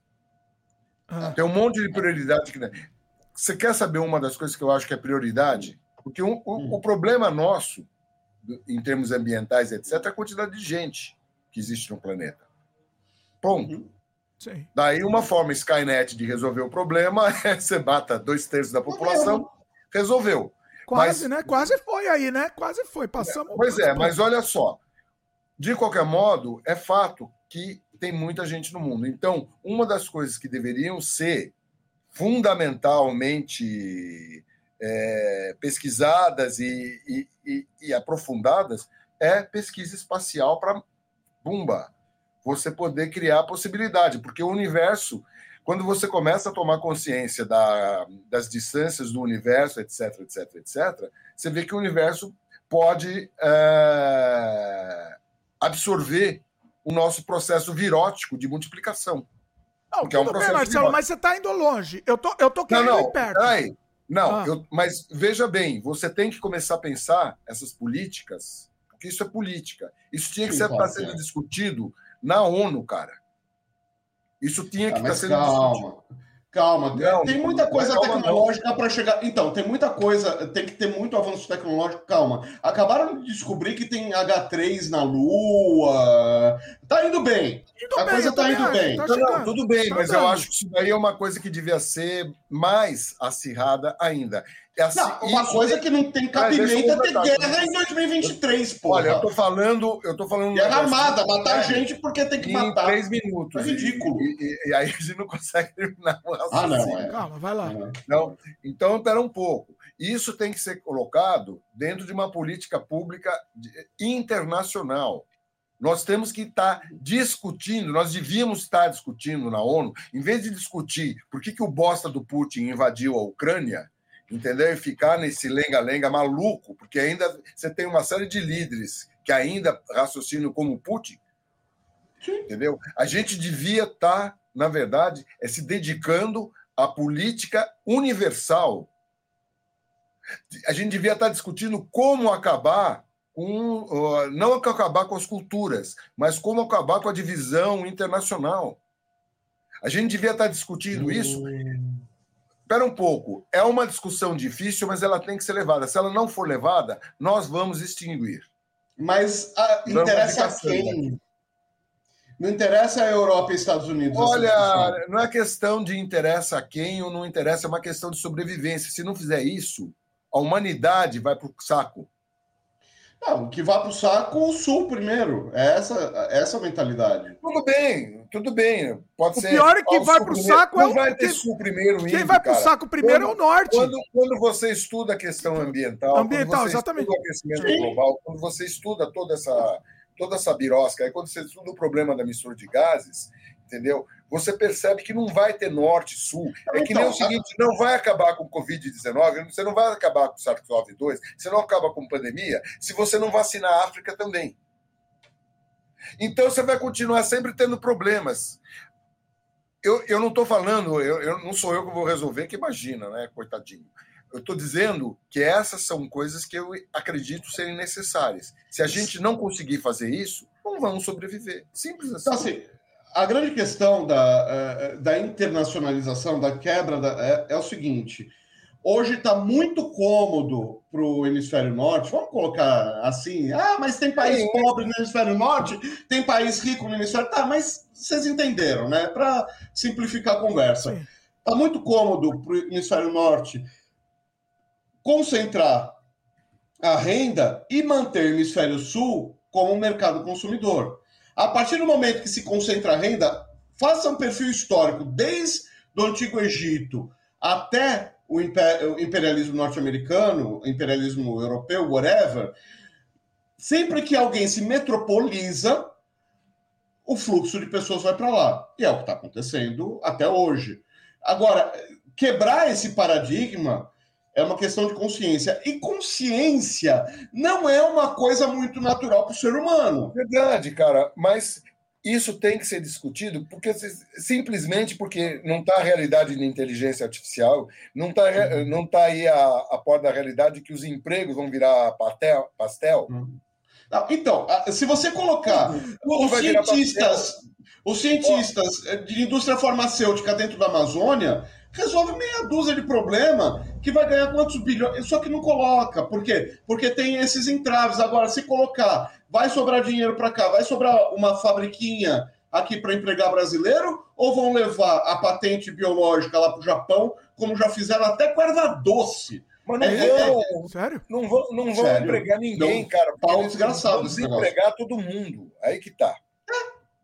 Ué, se vai desempregar todo mundo, quem vai comprar o quê? Não, não, então, essa questão de mercado, é aí que eu falo, vai ter um retorno. Na hora que começar a bater água na bunda do, dos países ricos, volta. A hora que os países ricos tiveram surto de câncer, começaram a criticar a soja transgênica, começaram a criticar o trigo transgênico. Aí, opa, temos que voltar, temos que dar um passo atrás. O passo atrás, o que, que é? Ah, cultura familiar, é, plantação familiar. Então vamos voltar para isso. Então, come, até que tenha uma solução é, tecnologicamente viável, a gente fica daqui, não nos mata. Olha, o... eu acho genial o Star Trek, porque tinha mais coisas. Uma maneira de resolver isso era o sintetizador de alimentos. É, é, mas tem uma parábola ali na, em Star Trek que é muito boa, que o cara fala, olha essa maçã que linda, é linda.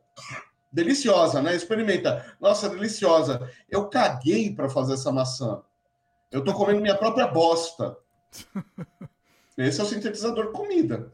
Vida, tá você não mata, negro. Você não mata, eu, tá prefiro, bom. Eu prefiro apresentar que o sintetizador é mágico. Como é que ele resolve o problema? Ele é mágico. Ué, que nem, na, que nem no, no, no, mercado, a carne que a gente compra no mercado não vem da, da, da vaca. A carne que a gente vem do. Ninguém da, morreu pra gente comer. Ninguém morreu, não. não. É. Olha, eu me lembro de um mandrake, cara, que era é. genial, em que essa dicotomia era colocada. E pior que é uma história dos anos 40. É. Né? Que você tinha o, o mandrake, a narda e o lotar, eles vão parar num mundo paralelo em que você tinha Mécana, Flora e o, e o Senhor do Cristal. Ah. Né?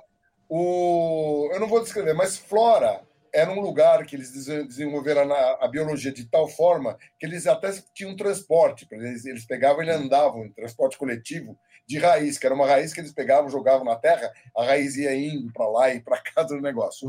Mécana era o lugar das máquinas. Só que em Mécana, todos morreram, exceto um cara que era um cara que ele era ridicularizado pelos outros, que ele que continuava fazendo exercício. E aí morreu todo mundo, só sobrou esse cara, e todo mundo pegava e, e, e as coisas, mas a cidade continuava funcionando, produzindo leite, produzindo comida, produzindo negócio, tudo era jogado no lixo, era um negócio assim maluco, né? E estava em eterna guerra com com Flora. Mecana uhum. estava em, terra, em, em, eterna guerra com Flora. Até que, num determinado momento, por N motivos da história, o Mandrake coloca em contato o, rei de Mecana, que é aquele cara único que sobrou, e a rainha uhum. de Flora, e os dois casos e queimam a, a, a diferença entre eles, e eles montam um mundo que é, utiliza muito pouco de máquinas e muito mais de biologia. E era legal que tinha uma árvore que eu pegava dava bife já quentinho. é, eu gostava dos Você pegava umas bistecas na árvore. Isso é muito bom. Ela era quente já, está pronto para o consumo, já temperada. Eu gostava de um paradoxo que os Thundercats colocavam, que eram os Berbios, que eram os robozinhos mecânicos que produziam tudo em árvore. Então tinha bala fruta, pão fruta, ah, meu, bife fruta. O meu personagem predileto com certeza era o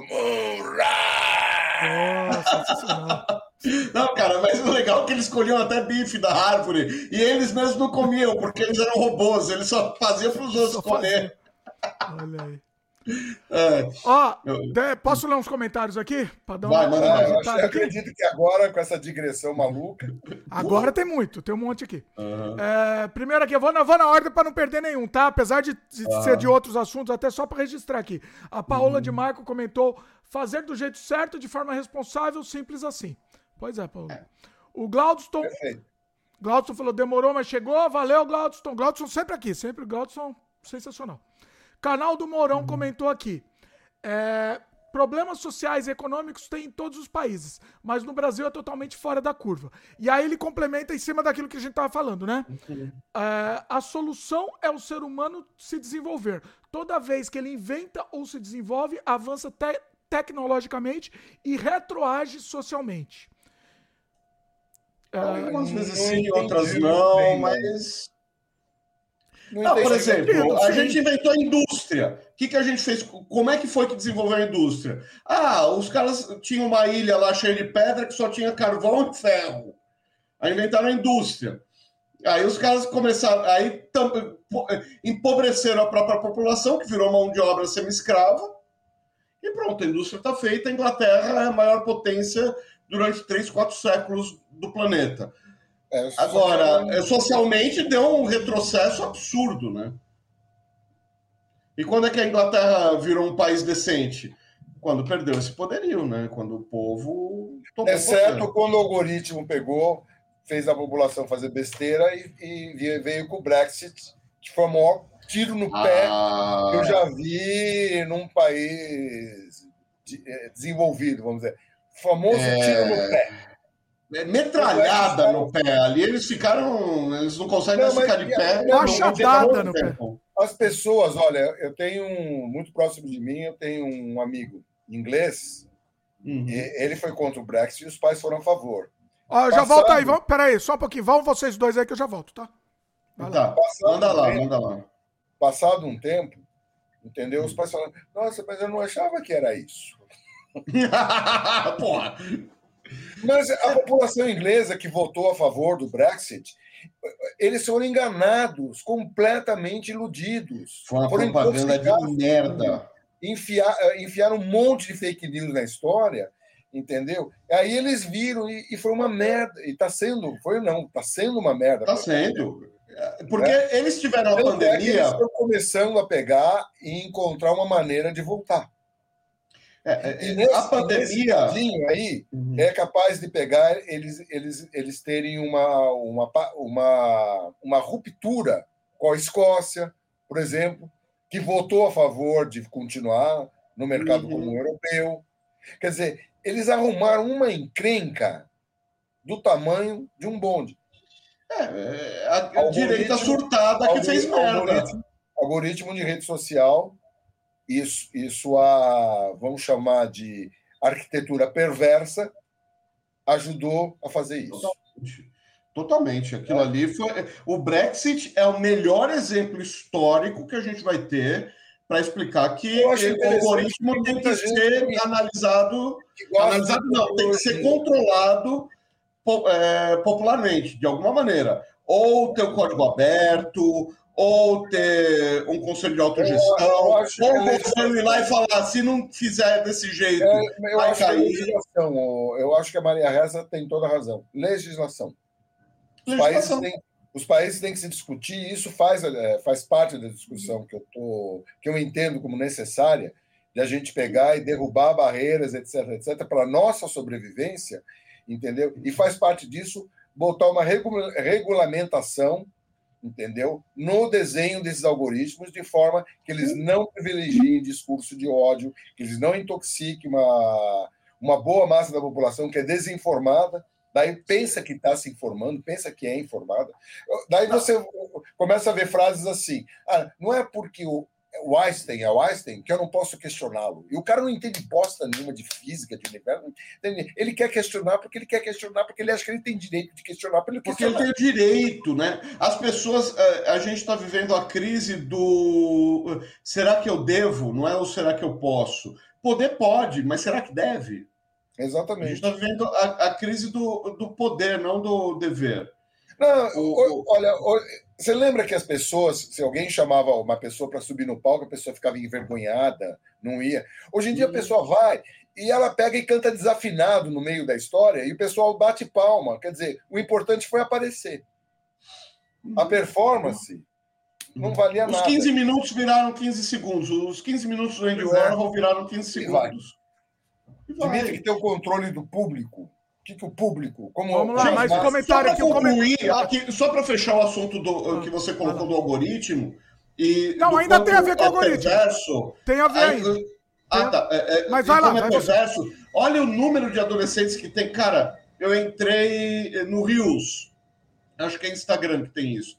Entrei no Rios. Cara, a quantidade de. a chuva que teve, porque o algoritmo ainda não me leu, não viu o que é que eu gosto de ver. Então ele manda o que todo mundo gosta. A chuva de adolescente fazendo soft porn Rapaz. no Rios é impressionante. Eu fiquei. É não é moralismo, não é moralismo. Não, eu fiquei cara, chocado. eu também gosto de mulher pelada. Eu, eu sou casado, eu, porra. Eu tenho orgulho de falar. Eu, eu olhei. Não sei o que é soft porn. O que é soft porn? Aquelas menininhas de.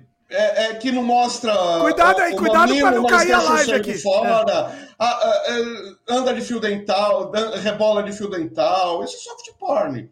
Não chega a ser a transa propriamente dito, o sexo então, explícito, mas é, meu, é assim, é totalmente sedutor é um negócio. É não, eu não sou moralista, não, de, de, de jeito ainda, mas cara. eu fiquei chocado vendo esse negócio, vendo esse tic-tac aí do inferno. Não, faz não, mas eu vi agora também. Acho que eu fui que nem o Luciano, eu nunca vi. Eu comecei a postar Olha. meus vídeos lá e aí aparece do nada. E aí começa a mostrar. Mas cada coisa que é um negócio, é, é assim, é, é repugnante. Eu fico deixa, pensando, deixa, não é na minha filha é, cara, é, nas minhas amigas de quando eu era adolescente, como é que eu ia encarar elas da escola? Elas mostrando a, a, a pulseta de, de, de, perna aberta ali, cara. Como é que eu ia olhar de novo Olha, eu, eu, vi outro dia, uh, faz um tempo já, eu vi uma matéria em que hum. uh, foi entrevistada uma prostituta. Hum. E ela falava como é que as prostitutas estavam cada vez mais se encaminhando para se diferenciar de traveco hum. e das mulheres comuns. Porque as mulheres comuns começaram a se vestir como prostituta. Então as prostitutas começaram a pegar e encontrar uma maneira mais discreta de ficar na rua. E você pode ver, passa num, passa num lugar onde o pessoal se reúne, você vê a oferta dos travecos, pelo jeito de vestir, etc, etc, você já vê que é traveco. Daí, se é uma coisa mais discreta, você já vê que é prostituta.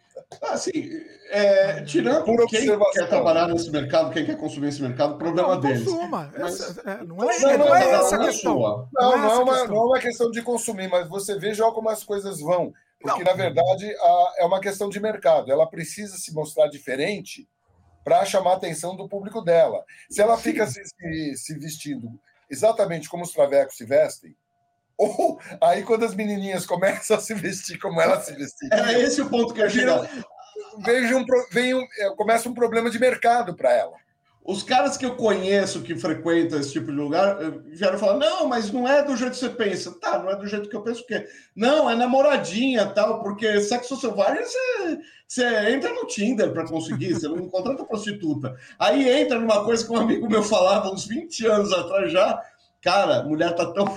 Mulher, assim, pelo amor de Deus, não Sem é uma generalizar, frase minha, é, mas, to... é. é, mas coloca o contexto que tá tão fácil conseguir sexo que prostituta está tendo que vender jequiti. Agora, é uma loucura, porque nós temos muitas tribos, né? Então você vê o. o, o que momento maluco, né? Você vê uhum. desde esse soft porn, alguma coisa assim, uhum. ou a pessoa que pega, vai na igreja, não sei o quê, tem aquela coisa. É, de, ah, a mulher não pode usar um decotinho. Não... Quase, quase que muçulmana, né? A... Tô, tô vendo a hora que os caras vão adotar a burca. Os caras estão prontos para adotar a burca. Por aqui, viu? Falta isso. Pois Aí é. eu não vou. É, tem até a história. Não sei se o Marcelo vai falar. Tem o tal do, do, do rabo quente lá, né? Também.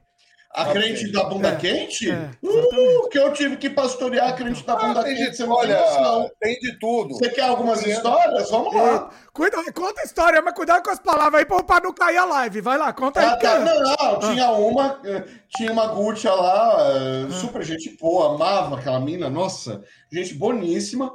Aí conversa vem, conversa vai. E igreja ultrapentecostal, aquelas que, meu, é, namorado beija na boca de selinho, só vai é, é, só vai ver a mulher pelada na noite de núpcias, e, caramba, quatro. E a mina detonou, deu detalhes sórdidos.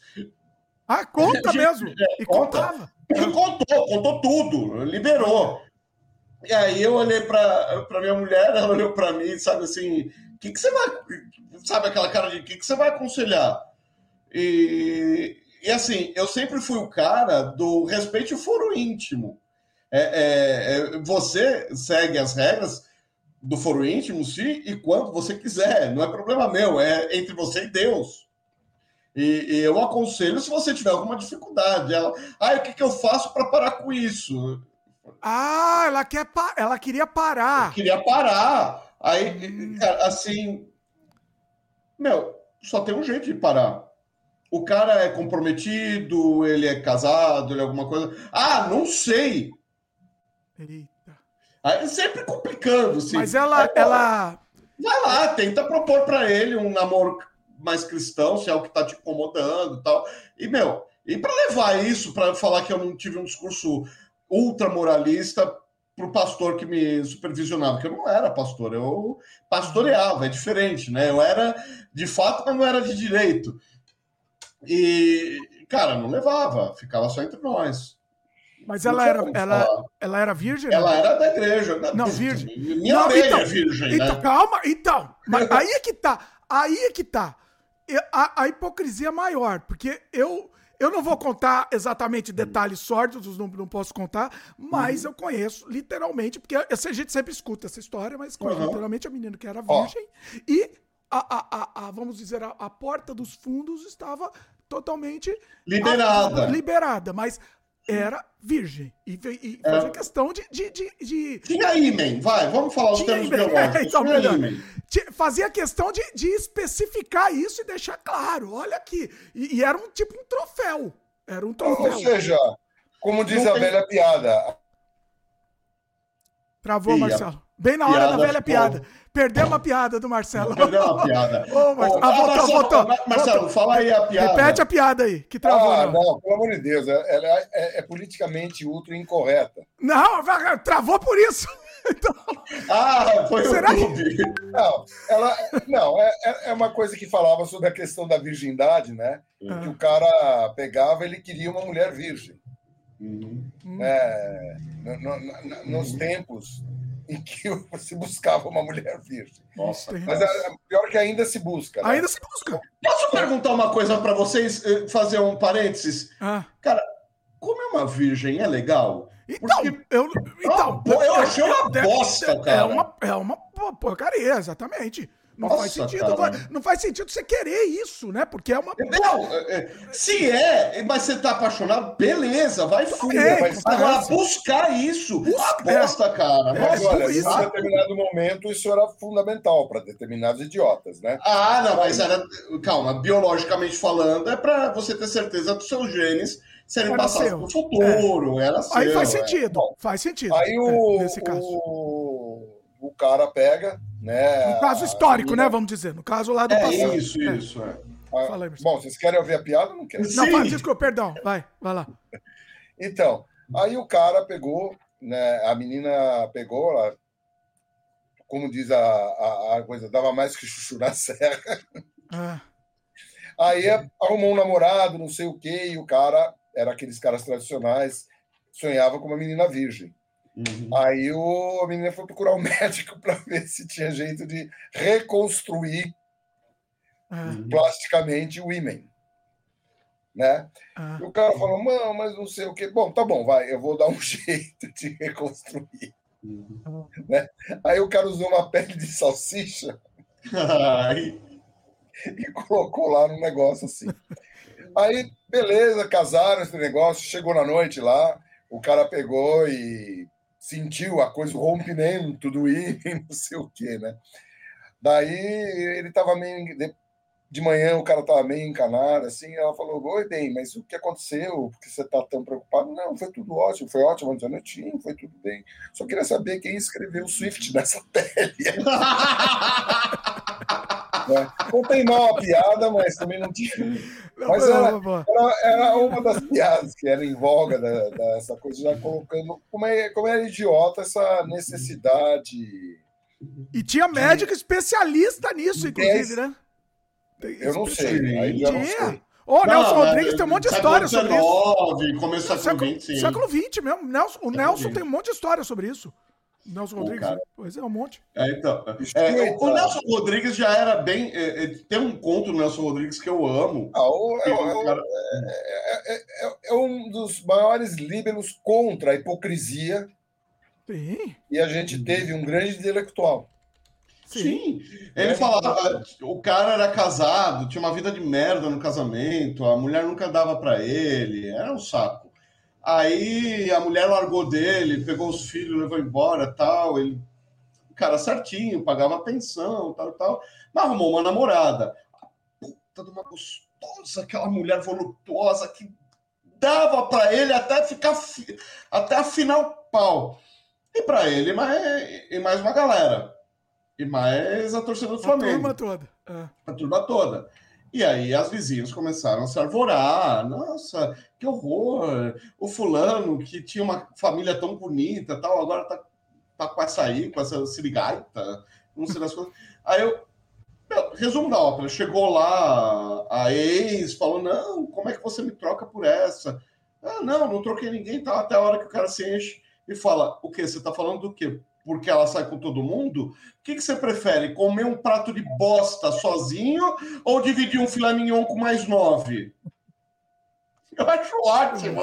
O cara tava feliz, tava bebendo, cara, tava feliz da vida, deixa o cara, pô. Infidelidade, dane a fidelidade, nunca me trouxe felicidade. É pra ele, né? De, de assédio, de não sei o que, me lembrou uma crônica do ah. Stanislau Ponte Preta. Ah, maravilhoso. O ontológico Lalau, como ele se uhum. próprio diz. Não, é o Sérgio Porto, né? O nome, o nome, o nome real do, do Stanislau Ponte Preta, né? Uhum. E o, ele tinha um personagem que era o primo Altamirando, uhum. o, o Mirinho. E teve um dia, e o Mirinho era aquele cara absolutamente nojento. E uma das coisas que o Mirinho adorava fazer era assediar as empregadas do prédio, todas as empregadas. Aquela, aquele cara bem escroto mesmo, né?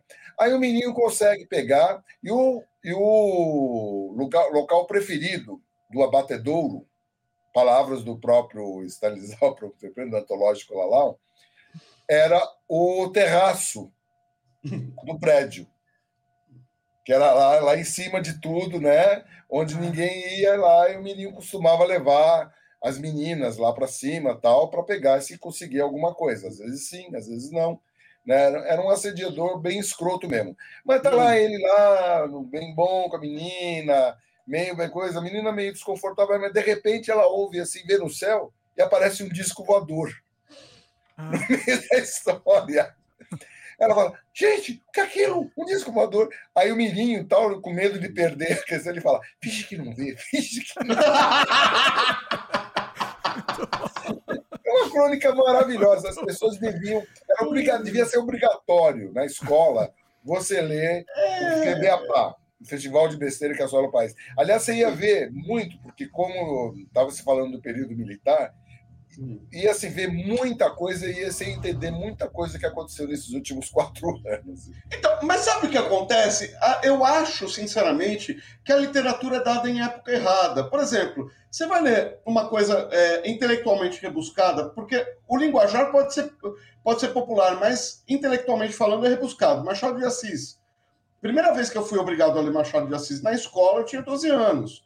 Cara, não me interessava o alienista. Me interessou o alienista depois, com 20, 20 e poucos, que eu entendi a ironia Sim. do alienista, do Brás Cubas, do, do, do, Canto do Galo e de outras obras do Machado de Assis. Aí sim a ironia me contagiava, me dava.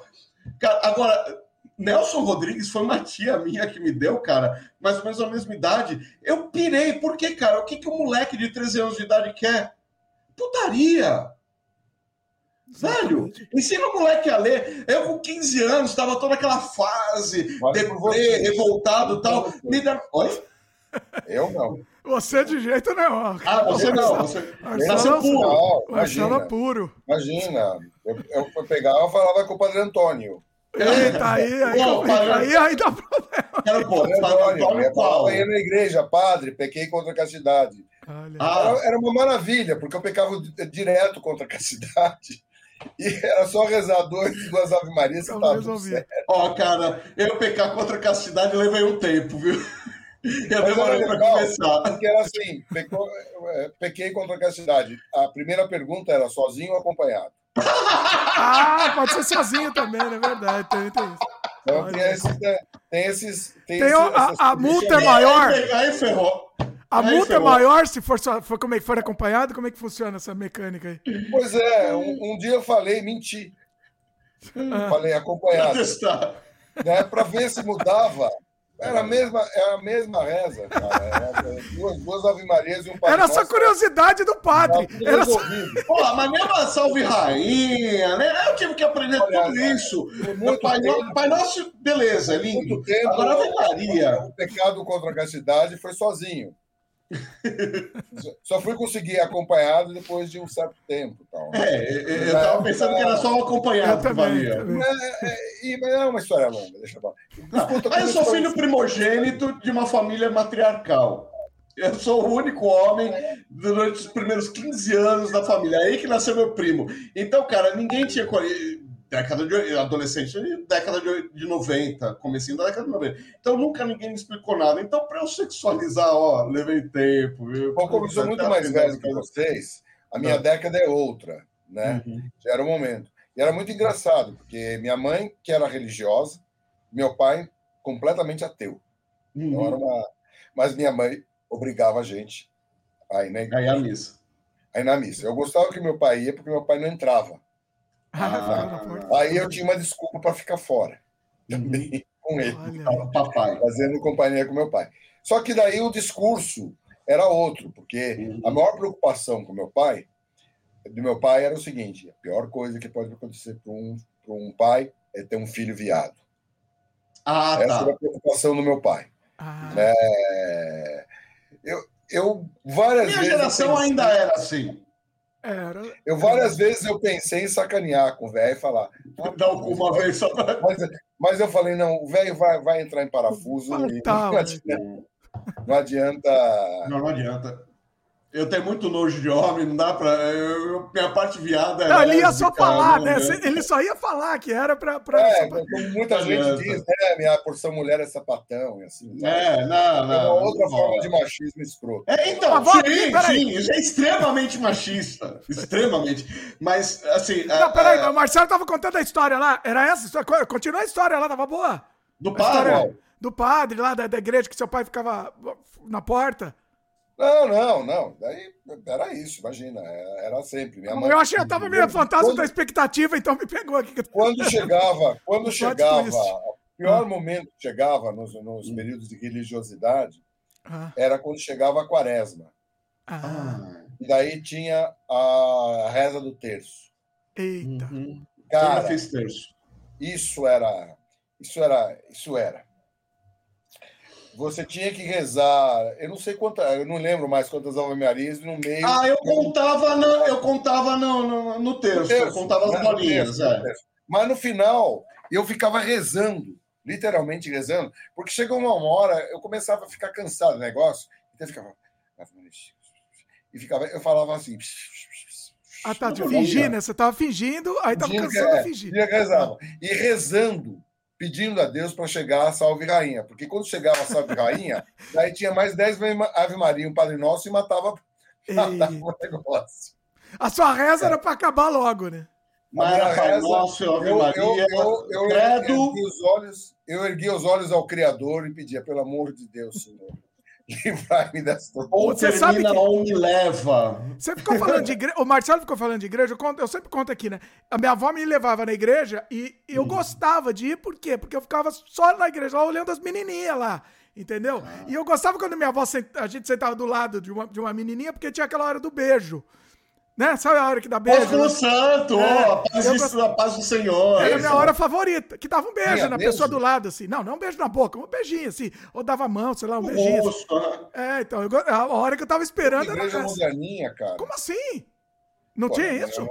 Na, na, na, igreja que eu frequentava não tinha essa história, não. A paz de Cristo? Pô, cara! Pô, tinha que ter, isso aqui não. É... Olha que legal, as novas gerações aproveitaram melhor. É, pelo menos tinha isso. Ósculo Santo. Opa! A mulherada vinha com o beijinho no rosto. Era bom. Casto, bonitinho. De... Mas para um adolescente, do... Eh, pré-adolescente, cara, tá, era, era o máximo que ia ter acesso. Então. É, olha, assustador, para todo mundo, vole la donna, né? Uhum. Como é que é? Não entendi. Vole la donna, não, não, não, ninguém sei. assistiu a Marcorde aqui? Hum. Assisti, mas não lembro da. da não, não, não, Tem um, um, do, um parente deles que era meio maluquete, num determinado momento ele pega, ele sobe numa árvore hum. e ficou gritando o tempo todo: Olha lá, dona! Uma das lembranças do Fellini, né? Ah, tá. e os caras querendo que ele descesse, desce aqui, aquela coisa toda assim. Aí aparece uma freira, anãozinha, ah. que começa a dar um monte de ordem para ele, ele desce assim pacificamente da árvore e vai embora. Aliás, um, um, uma, uma dica: assistam a Marcote. É, é uma das melhores coisas que eu assisti, tanto por causa da trilha, né, que é maravilhosa. Uhum. Né? Muito tempo depois eu fui, saber o que significava a Marcorde. Você sabe, sabe, sabe? A Marcorde? Não, não é sei. a Marcorde. De corde? No dialeto da região de onde o Fellini é oriundi, é, eu me recordo. Olha! Não é legal? A Marcord. E no eu filme não explica, né? No é? filme não, não explica. Olha só, você tem que se virar. Não, não, não é para explicar. É, ele, é, aquilo lá, cara, são memórias do Fellini. Hum. Inclusive aquela, aquela maravilhosa masturbação coletiva que eles fazem no carro por causa de uma mulher que eles viam. Uma, uma inspiração. É, meu, o filme todo é uma, é uma delícia. Olha, é, é, é, é tudo real. É tudo real. Tudo é Eu não sei, olha, o Fellini ele não ele não especifica, assim como ele não, não, não ficou saindo dizendo, olha, Mar... ele foi revelar essa história do Amarcord porque alguém perguntou para ele muitos anos depois, numa entrevista, ele falava, olha, quer dizer, eu me recordo no dialeto. Uhum. Né? Agora, ele não escondeu que o filme é um filme autobiográfico. Então, muitas coisas são imagens, são, é, são quase que delírios. Algumas coisas, algumas fantasias que tinha, por exemplo, o, o transatlântico, né? a Gradinska, que era uma mulher, que era, que era quase como uma, um, um desejo sexual mágico que ele tinha ele e, e, a torcida do Flamengo, né? Porque a, a mulher, mulher era maravilhosa mesmo. Todo bairro, toda, eh, toda escola, é, né? todo grupo a, a, de mulher que tem a, a, a, né? É que é o Kim Elizabeth, né? O transatlântico, que, que virou um ícone do transatlântico numa determinada época. Né? A trilha do Nino Rota, que é absolutamente fantástica. O filme é uma maravilha. É um dos, dos dez filmes que eu cultuo, um deles é o Marcord, cara. É um eu vou reassistir. Faz muito tempo que eu assisti, agora você me, me deixou com vontade. Não, Inclusive... e tem coisas, hum. para quem é italiano, que são muito significativas. Olha. Muito significativas mesmo, sabe? Cara, Porque... é sério que tem na Netflix Fellini? Sério? Não, Olha como eles escondem, né? Olha como eles escondem, é ridículo isso. Bando de filho da puta, Tem tanto cara, filme bom lá que você nem sabe que tem. Você nem sabe. É o trabalho mais lírico de Fellini por combinar a perfeição a fotografia de Giuseppe. É, sim. Nossa. Cara, que é isso, velho? Tem Fellini na Netflix. Eu ia... E o esse troço? Tem. E o Marcode ainda por cima. Que legal. Na Netflix. No meu não tem. Só tem no Brasil aí pra vocês, ó. Me ferrei. Não, eu li a matéria, eu vou olhar depois que acabar a live. Eu tô Calma, vendo aqui. me bater. Eu tô, eu tô procurando aqui, não, não tem. Eu vejo, eu vejo no meu daqui a pouco. Cara, se não tiver, dá uns pulos, né? Se não tiver, pessoal, é, dá, uns é, pulos, dá um jeitinho. O filme é de 73. O Fellini cara, não vai ficar chateado, não, se você piratear o filme. Ele não Pelo contrário. Lá onde ele estiver, ele vai ficar feliz da vida de você ver um troço desse. Inclusive, já que o Marcelo falou desse filme, eu vou hum. dar a dica de um, de um filme muito parecido com essa mesma ideia, hum. mais novo, do Spielberg. Eu não sei se vocês assistiram Os Fabelmans. Fabelmans, acho que é assim que se fala. Não, não vi que é o filme autobiográfico é do Spielberg. Então, eu esperava mais. Você assistiu, Marcelo? Não. Que nem a área do rádio. A era do rádio também é meio autobiográfico, né? É, a era do rádio é bem melhor, inclusive. E o Amarcord também é bem melhor. É o, o, o Amarcord do, do Spielberg. Só que assim, tem algumas coisas muito boas. O filme não é ruim, tá? É um bom filme. Mas eu queria mais. Eu queria ver mais coisas e queria ver mais. É, é, é porque tem, tinha tanta coisa, mas tem alguns momentos antológicos do filme. Vale a pena ver, viu? Assistam que vale a pena. E é totalmente autobiográfico, inclusive não posso dar spoiler. Tem um lance com a mãe do Spielberg. Que é um lance assim, não, não é possível que isso seja verdade. E eu fui pesquisar depois, era verdade, o Spielberg mandou, manteve isso escondido por muitos anos e revelou no filme. Ah, vou revelar no filme mesmo, vai de vez, vai todo mundo saber. E assim, assistam, assim. E, e tem um momento lá no final não vou dar spoiler, mas que ele encontra um grande diretor de cinema. O Spielberg novo, molequinho, encontra um grande diretor que é atuado por um grande diretor da atualidade. Que eu não vou falar também que é para não estragar a surpresa. Que é o meu, meu amado, meu amado. Que ele atuou no filme. Ele cobrou Ih, só para só para brincar. Tá abrindo, já tá abrindo. Tá abrindo, não, não vou, não vou falar mais. Eu só vou dar, vou falar que ele cobrou, ele, ele cobrou para participar do filme um, um, saco de chips, de cheetos. Foi o valor que ele cobrou. Não pode, não pode, tem que pagar o mínimo do, do sindicato. É, é lenda. Mas assim, foi antológico. Antológico. É, tem alguns momentos antológicos. Vale a pena assistir, tá? Eu, é que eu esperava mais o Spielberg, principalmente por ser autobiográfico e tal, mas tem momentos emblemáticos e muito é, esse momento, esse encontro desse grande diretor é um negócio, um grande momento do filme e a história da mãe dele também para mim foi, foi muito interessante. Agora então, de cinema, eu não vou falar elogiar ou não, porque ah. eu ainda não vi, eu tô doente para ver o Baleia. Baleia também. Tô esperando sair na, na, na tô esperando sair na, na naquele lugar ah, que eu... sai, né? Que sai nas coisas para as pessoas. Não, esse aí eu faria questão, eu faria não, farei questão de ir ao cinema. Um dia desse eu peço, é, eu tô, aí eu tô, eu tô precisando, uma, é que tem que pegar um horário. É, eu ainda não vou ao cinema no final de semana, de jeito nenhum. Não, cinema final de semana eu tô fora. Não, mas eu não vou é. mais. Eu não vou mais ao cinema. Mas, mas eu tenho, eu tenho que mas eu não, mas eu tenho, não eu vou. teria que. Não, eu tô afim de ver por, questão de. Me interessa muito cenografia, recursos. Mas qual que você técnicos, quer? Né? Porque o roteiro é fraco. O Avatar. Ah, não, Marcelo, pelo amor de Deus. Você vai ver. Escuta, Ah, tá bom. Tem várias um, coisas um. que você pode ver. É, tem várias coisas que você pode ver num filme. Uma delas é a questão de figurinos, como é que é trabalhado, a questão de defeitos especiais, a questão dos cenários que são construídos, etc. Tem toda uma gama de coisas que você pode ver num filme, entendeu? Que justifica até mesmo um, um filme com roteiro fraco, que é o caso do Avatar, do Avatar 2. É, curiosidade era, eu tenho. O Avatar já era um problema de roteiro, né? O primeiro já era fraco. O é. primeiro já era é. Pocahontas azul, mas, né? Mas você, quando você vai ver cinema, você não vai ver só uma coisa. Você vê várias não. coisas. Tudo bem, só que eu não vou dar dinheiro para ele, não. Eu vou ver em casa. Isso, eu não dou dinheiro, me recuso. Ele vai fazer muita mas, falta para ele. Agora, eu com certeza ô, vai fazer ô, falta. Dimitri, pro, Dimitri, a questão do dinheiro é outra coisa, porque um cara que pega vai levar um.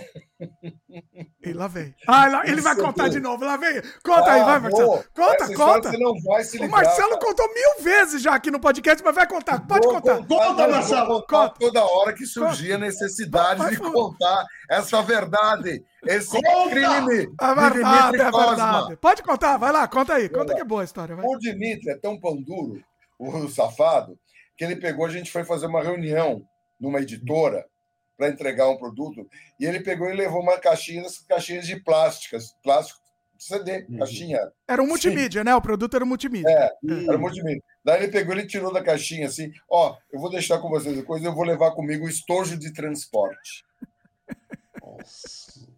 Para não deixar, para não deixar a porcaria da capinha. Você não é uma capa de CD, cara.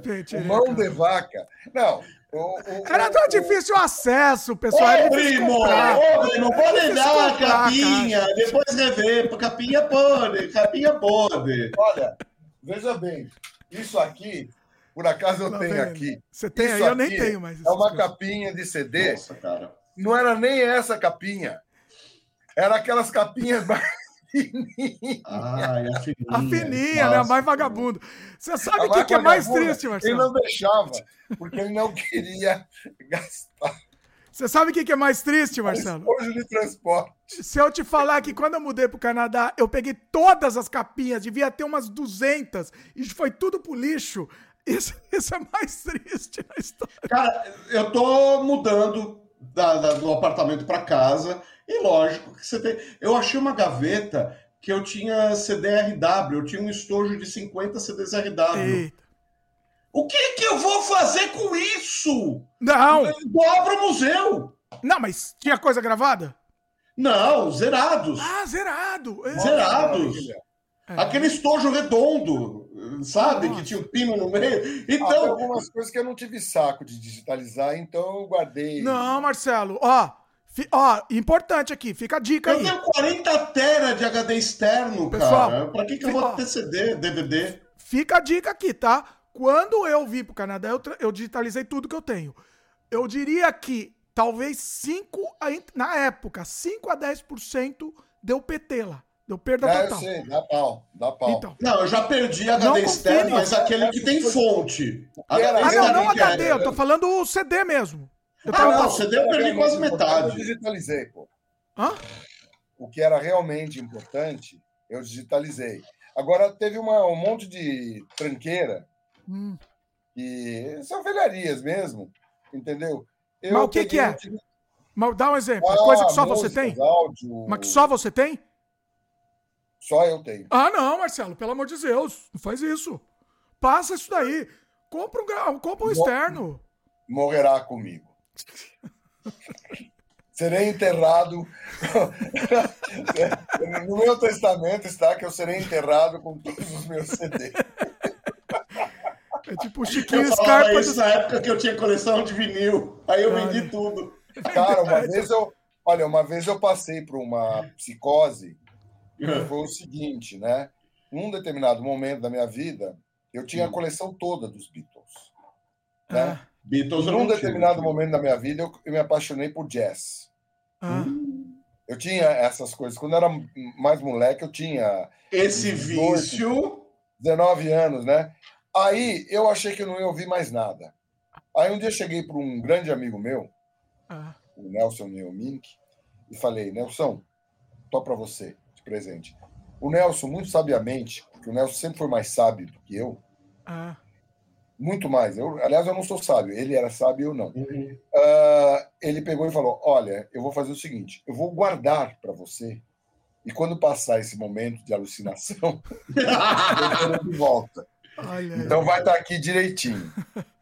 E não é que passou um ano. Eu, Nelson, tudo bom? Lembra Nossa, daquela coleção que eu deixei para você é, guardar para mim? Uhum. Eu queria de volta, graças a Deus, e estava lá tudo certinho. Graças a esse querido amigo, um artista talentosíssimo, arquiteto, né? Mas uh, talentosíssimo artista e sensível, eu mantive minha coleção dos Beatles. Ele foi seu storage, né? Ele trabalhou é. storage para você. Não, não, ele tinha muito mais consciência que aquilo era um momento de alucinação e, e não que eu deixei de gostar de jazz, muito pelo contrário, né? Mas uhum. aí eu percebi Beatles, o quanto eu gostava né? de Beatles também. Mas né? você tem até hoje? Você tem? O, os vinis dos Beatles? É. Eu, eu vendi, olha, eu vendi minha coleção de vinis, eu, eu vendi boa parte dela, né? Ah. Mas uma das coisas que eu não me desfiz foi, foi a coleção dos Beatles. Olha aí. Cara, eu tinha Queen, Be Beatles não, Beatles não. Eu tinha Queen, Black Sabbath, é, Iron Maiden, Doors, é, tinha várias bandas que tem uma discografia até respeitável, completo, vendi tudo. Pink Floyd, nossa, demorei cinco anos procurando os Brisky Point, achei, cara, que era uma trilha sonora que eles fizeram de um filme obscuro. o, o, resto tudo eu transformei também em arquivo digital, né? Não, ah, não, hoje eu tenho tudo digital. Mas aí que tá, Marcelo. Você, por exemplo, é um é músico você tem ouvido absoluto. Você... Agora, eu não sou músico, e sou... Tá, é, mas e ainda sou surdo. Eu não ouço entre 2 mil e 4 mil hertz. Olha. Então, para mim, ouvir um vinil, ouvir um MP3 dá exatamente na mesma. Eu mal consigo, hoje, eu mal consigo dissociar os instrumentos. Meu filho está estudando piano, eu fico tentando brincar de musicalização com ele. Olha, pega pelo tempo, essa música é fácil pegar pelo baixo tempo. E eu mesmo não estou ouvindo mais o baixo. Caramba. Então, assim, é, é complicado. E, cara, então, para eu ter MP3, dá na mesma. Aí eu tenho tudo em MP3 e uma HD. Não, eu, eu, eu digitalizei. Olha, eu me desfiz da, da coleção de, de, de, uma coleção enorme de CDs que eu tinha e da coleção enorme de divinis que eu tinha, uhum. boa parte. Alguns que são raros e outros é, especiais. Os Beatles eu mantive, mantive algumas coisas que eu participei né, da gravação. O seu você tem que manter, né? Pelo amor, né? Pelo amor de Deus, né? nem, é. nem brinca. O, é o, né? o, vinil do Premier, o negócio, mas aí eu tenho, a Premier eu tenho para dar e vender, tanto na caixinha como no, né? E Mas você tem vinil do. Pre... Você tem para vender? Não, não vem.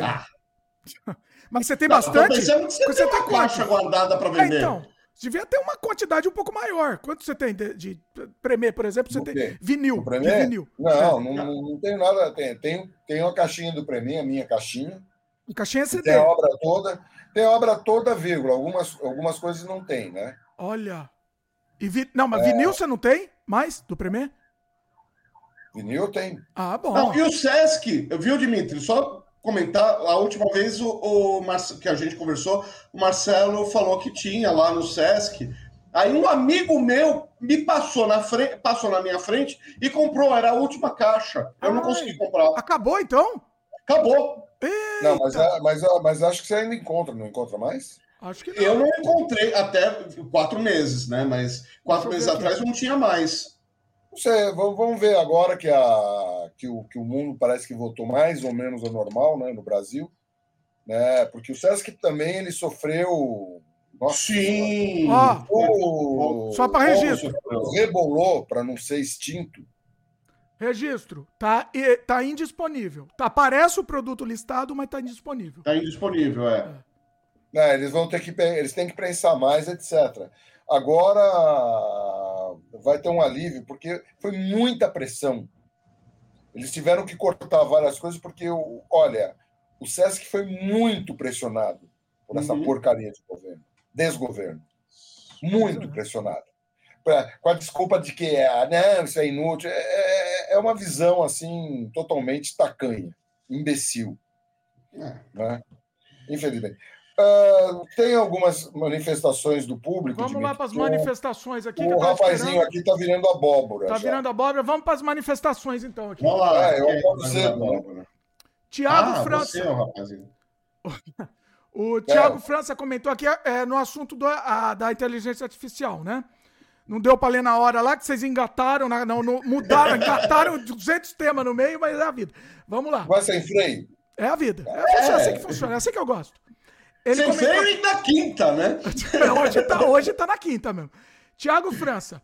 Esses dias eu vi que a desculpa por ter as AI é que é para que o humano tenha tempo livre para fazer o que quiser. Mas se as máquinas farão tudo, até pensar, o que iremos fazer? Querem Olha, é, é, é, pode ter certeza, nem... morrer de fome. Para começar. Ó, é eu acho que eu teria uma resposta mais adequada para essa, essa afirmação, não para o questionamento dele. Ah. Entendeu? Bom, então agora é ir para casa, bater uma punheta e dormir. Porque. É a solução. Porque. Científica a é, solução. Fica esse, esse mundo idealizado como se não existisse Talibã, como se não existisse é, bolsominions, como se não existisse essa coisa. É, é maluquice, como se não existisse cara que fica pegando, no hoje, no pleno século XX, fazendo um culto em que 21. ele fica enfiando cascavel na boca. Marcelo, posso contar uma coisa também bastante anedótica? Eu estou fazendo uma faculdade de pedagogia. Eu, ah, é? Olha é, tô, tô no segundo ano. O, é, porque, cara, eu quero, eu gosto de dar aula, só que cada vez que eu quero dar aula para gente mais nova, eu descubro que eu tenho que ter uma outra formação. E aí agora eu estou fazendo pedagogia para acabar com essa palhaçada.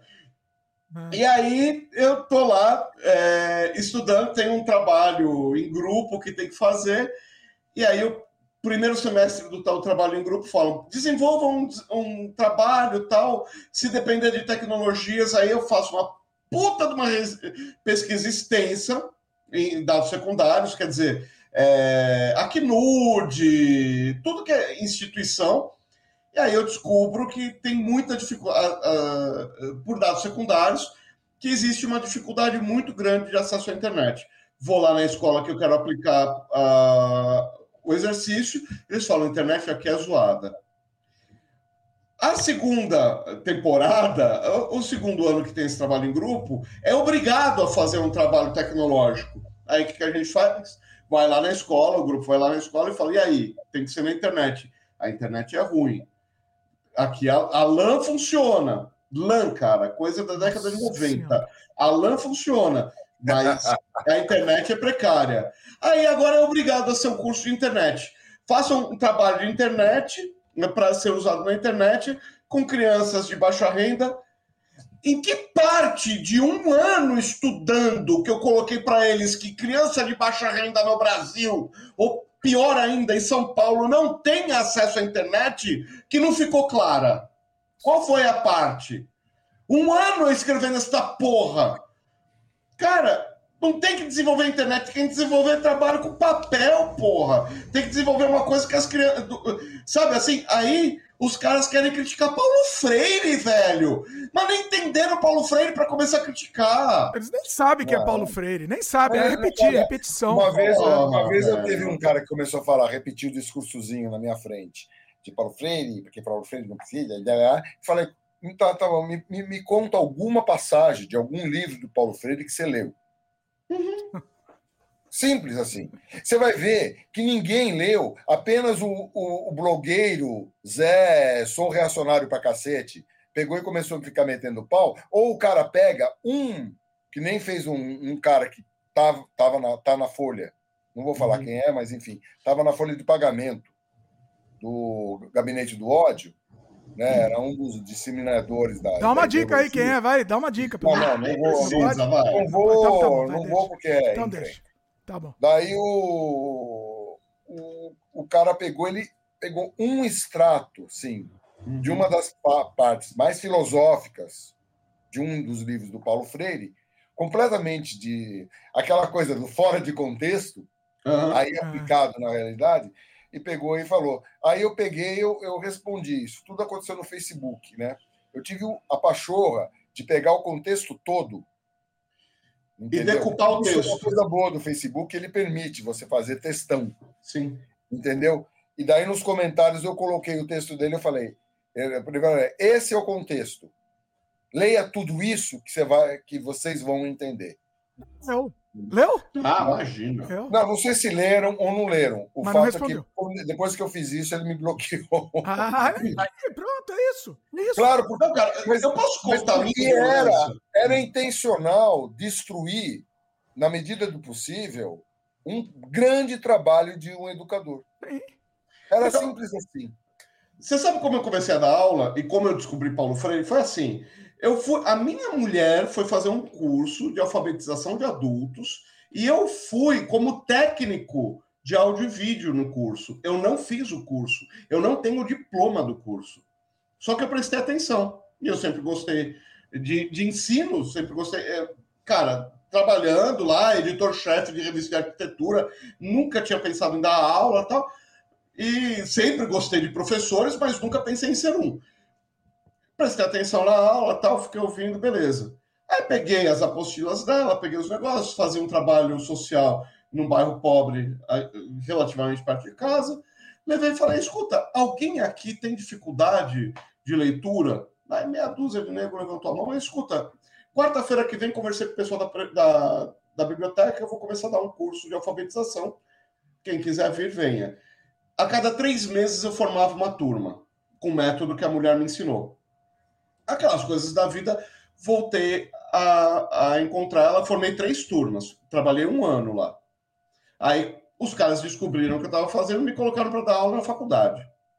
Beleza, alfabetização de adultos acabou virando alfabetização de velhinhos, mas ótimo, para mim, cara, realização de um sonho, velho, ser último na sociedade, realização de um sonho, sério mesmo. Aí me colocaram para dar aula na faculdade de ética, não sei das coisas tal. Aí cruzei com a mulher de novo. Nossa, que legal, eu preciso fazer o um curso com você, porque eu quero diploma, porque eu tô começando. Ela falou, mas você já leu Paulo Freire? Eu falei, não. Paulo Freire, quem foi? Ah, ele foi assim, puta, secretário de educação da, da, da Erundina. Pô, eu gostaria de conhecer melhor ele. Mas em três meses, aquele teu método, eu tô dando. Ele não pode ser melhor que isso. Ela falou, é, sabe o que o experimento dele fazia? Alfabetizava adultos em 48 horas. Caramba, né? Imagina se eu não correr atrás, né, cara? O, o que um cara que alfabetiza adulto em 48 horas tem para me ensinar? Tudo, né? Não, eu, eu, nunca eu, nem imaginei eu, existir na vida. É um universo, cara. Que nem, olha, que nem se buscou destruir Chico Buarque de Holanda.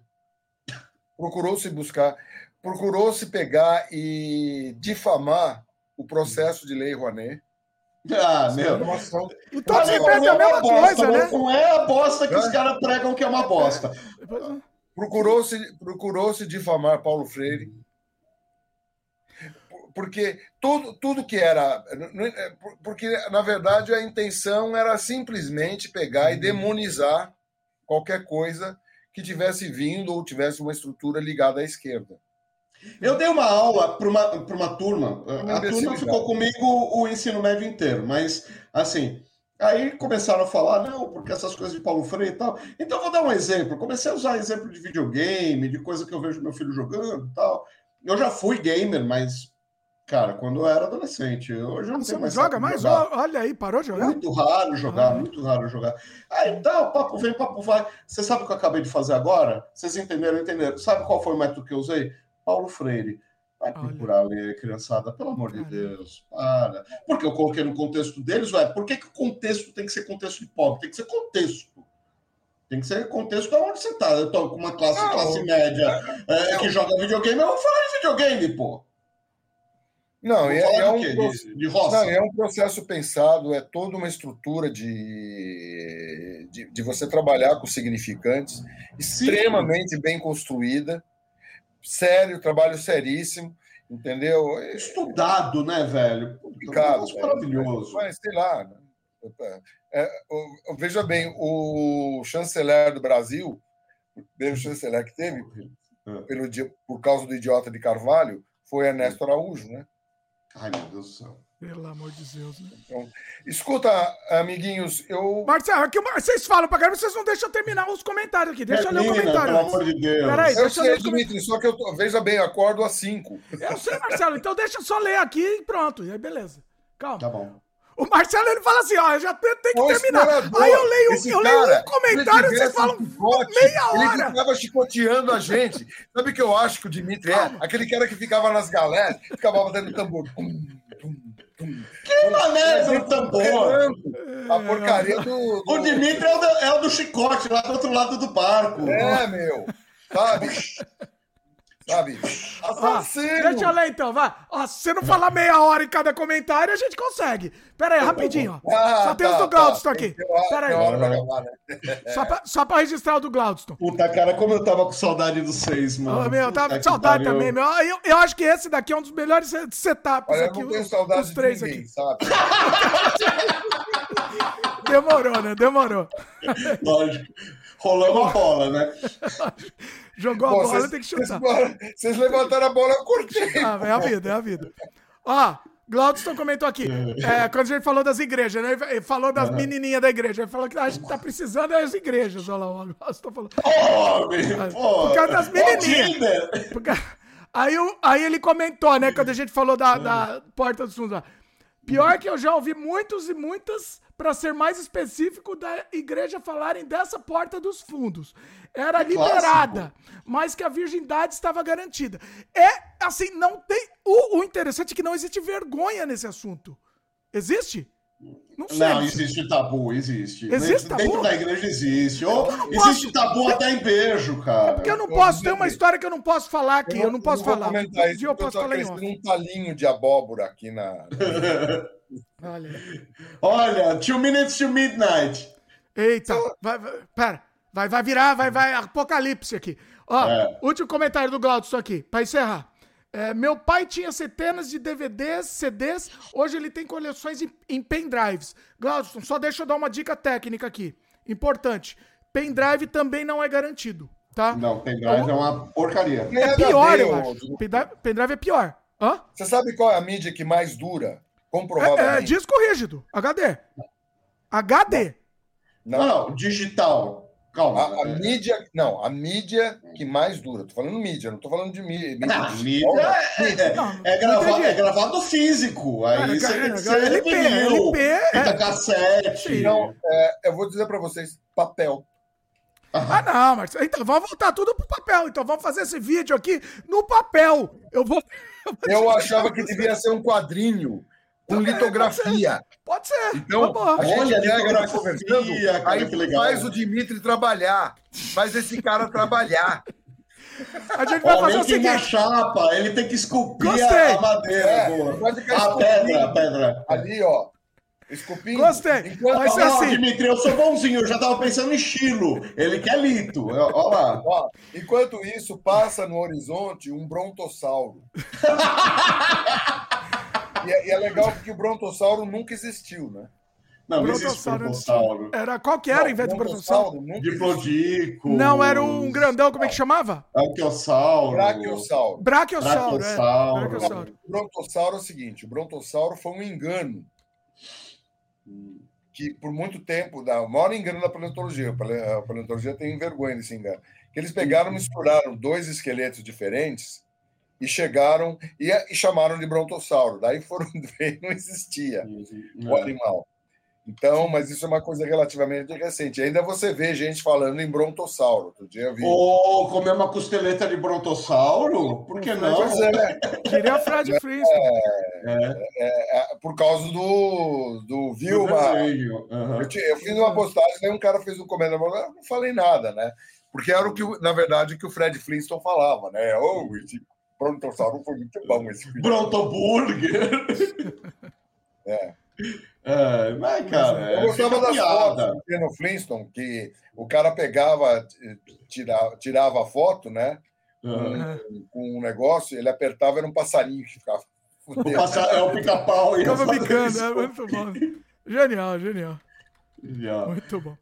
Bom, encerramos então? Vamos encerrando? Encerramos, encerramos. É, Luciano, você estava fazendo o jabá lá no começo, mas você não concluiu. O, você acabou com o canal ou não, afinal? Não, então, o canal está só com um programa atualmente, e aí fica bronca para os cineastas aí, que era a sessão de segunda.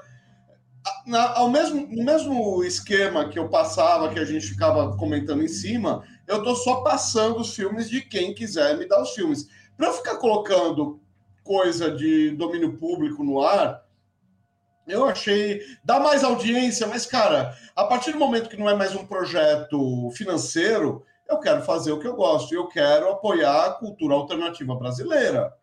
Então, cultura alternativa até que se torne mainstream.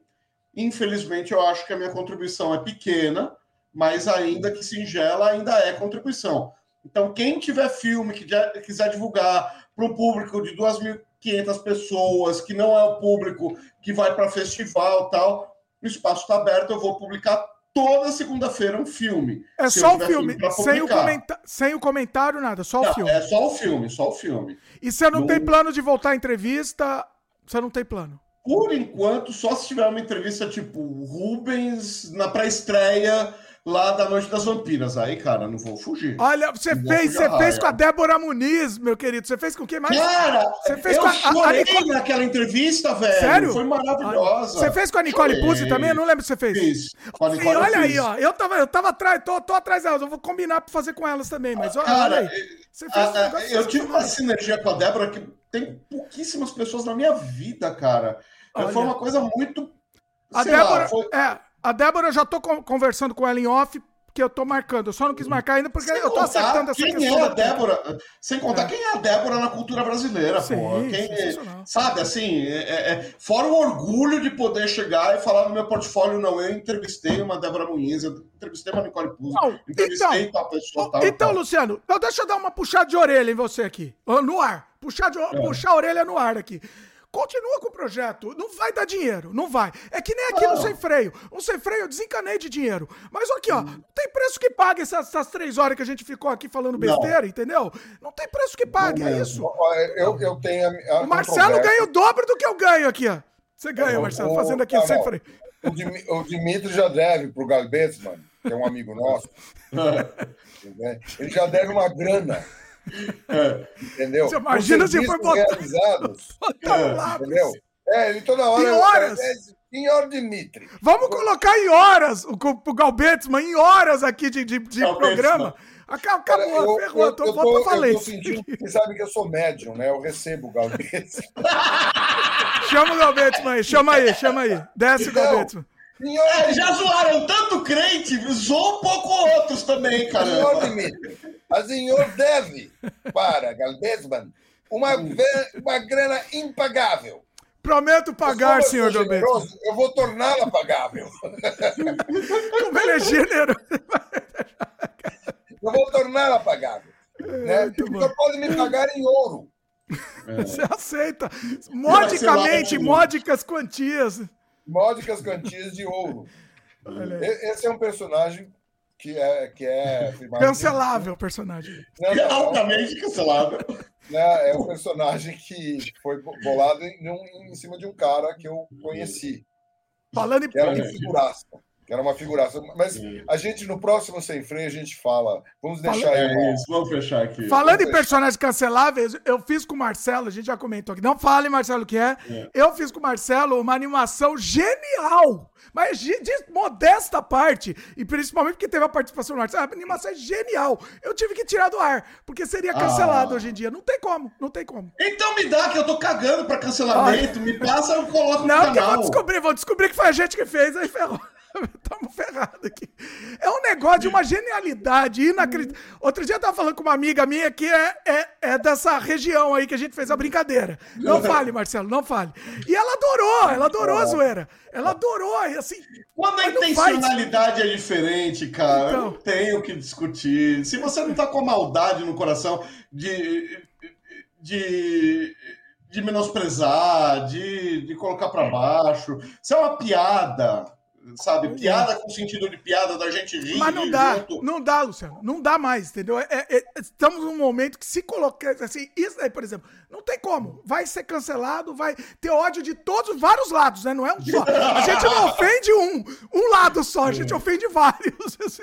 Bons tempos, sentido. bons tempos em que a, a, a, comédia ofendia todo mundo e não pois ninguém, é, né? Pois é. e não é, o negócio é um negócio tão. É puro. Se a gente pensar, é uma coisa pura. Mas não dá, não dá. Eu tô no espírito South Park, cara. Não se preocupe, se você ainda não foi ofendido, é ainda. Nós vai vamos ser, vai ser. Pois é, pois é. Eu vou, eu vou mostrar essa animação pra essa, minha amiga que é da, da, da da, da região, vamos dizer assim, da uhum. comunidade. Vamos ver o que ela acha. Eu, quero, eu, eu uhum. contei e ela gostou, mas eu vou mostrar, vou ver o que ela acha. Aí eu vou, de repente, eu, eu de repente eu disponibilizo para os membros, tive ideia. Só para é boa, boa, aí é legal. É uma ideia.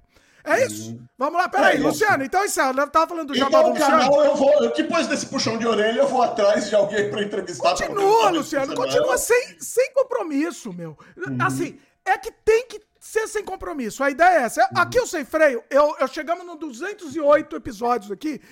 Uhum. 100% eu desencanei. Não tenho, não tenho mais nenhuma ah. intenção aqui. Semana retrasada, entrevistamos o Eduardo Vertilo, um grande gênio, de, do grande gênio Caralho. artista brasileiro. E assim, é assim, fez história, influenciou, me influenciou uhum. na minha arte, enfim. E é isso, tá pago. Pra mim tá pago. Entendeu? É isso que eu queria. Vou trazer a Débora também, não vai ser só você, não, Luciano. Já tô combinando. É, eu ia te cobrar o Rubens, cara. Não, o Rubens Ele veio. As duas semanas. Eu cobro. Ô, oh, Marcelo. Você não, o Galbetes, mano. O Galbetes, é, mano. Galbetes, mano. e eu tô com a loja aberta ainda lá. O ah, Lux... a loja tá rolando, a loja tá funcionando. A loja tá funcionando. Lux Dipo, né? Que é Lux, é, D-E-P-O-T, ponto mercadoshops.com.br. Aí tem lá, tem perfume, tem brinquedo, tem de tudo lá. Tem calcinha, tem, hum. tem tudo lá loja. o Marcelo já se interessou. O, hum. o, é Vitória é... Secret, tá pensando. É bom que o Luciano trouxe lá, já, já, fez, já, já é. matou dois coelhos. Aquelas, aquelas comestíveis. Não, não, é, é só de vestir É que nem no Asterix, né? É, não, é linguiça, é linguiça feita com linguiça de banha de urso, com mel. Isso, Lembra disso? Não lembro, não. não. Asterix na Helvécia. Olha aí. Que o pessoal fazia a, a, a Leio. É maravilhoso. vou atrás, vou atrás. É, não, se começar, vai, vai de novo assim, três horas então, da manhã. Tem umas coisas, é, tem umas coisas para eu ler. Aliás, eu tô lendo o livro do é, do Alan Moore, tô gostando. Tem umas coisas para eu resenhar que dá para fazer umas resenhas bem então, legais. Faz. Mas assim, resenha, aí que tá, Luciano, resenha dá muito trabalho. Talvez a ah, ideia cara. seja partir para essa ideia da entrevista mesmo, bate-papo e, e, pronto, entendeu? Uhum. Ao vivo e foi pro ar e acabou. Entendeu? Ah, mas se eu não ler isso, eu vou ler outra coisa, então. Não, tudo bem, já que você vai ler mesmo, quer falar sobre as. Que nem eu. eu. Eu, eu não falo mais sobre games aqui no Sem Freio. Uhum. Eu é, fiz a loucura. Eu... eu... fiz a loucura de fazer um podcast novo aí sobre, só sobre games. Entendeu? Tá Ótimo. lá no Cosma Games, aqui, que é Jabá, inclusive. Aproveita e vira Jabá. Hum, mas é isso. isso. Eu não tenho pretensão nenhuma também, mas é assim, eu queria falar sobre games, queria falar mais. Aqui no Sem Freio não cabe tanto. Então, foi, foi mais um, entendeu? Beleza, não, zero pretensão. Então, acho que o caminho é esse, entendeu? Fala lá ao vivo, é a mesma coisa que bater papo, entendeu? Aqui, ó, hoje tô tomando uma aqui, batendo papo aqui, ó, com vocês também. É, o meu já acabou. É, eu tomei, em homenagem ao Marcel, meu ex-patrão, eu tomei um copo de uísque com energético. Olha aí, olha aí. Eu, é, porque ele toma todo, toda vez que a gente ia beber, ele tomava isso. Não tenho nada pra, beber. Só o Marcelo que tá na seca aí, ó. Tá na seca. É, é, ele precisa dormir, cara. Esse explorador, ele envia pra gente um sei lá, uma caixa de vinho canadense. Quando eu for, quando eu for pro Brasil, né? Vai chegar mais rápido. Vai da Califórnia também. Um vinho canadense? Hã? Como Existe vinho, vinho canadense? canadense, né? O vinho canadense é feito com ice, chama ice grape. I, é, hum. é, uma, é uma uva congelada. Esse é o hum. tradicional. É quase um. É, é, quase um. Como que chama aquele do. De Portugal lá?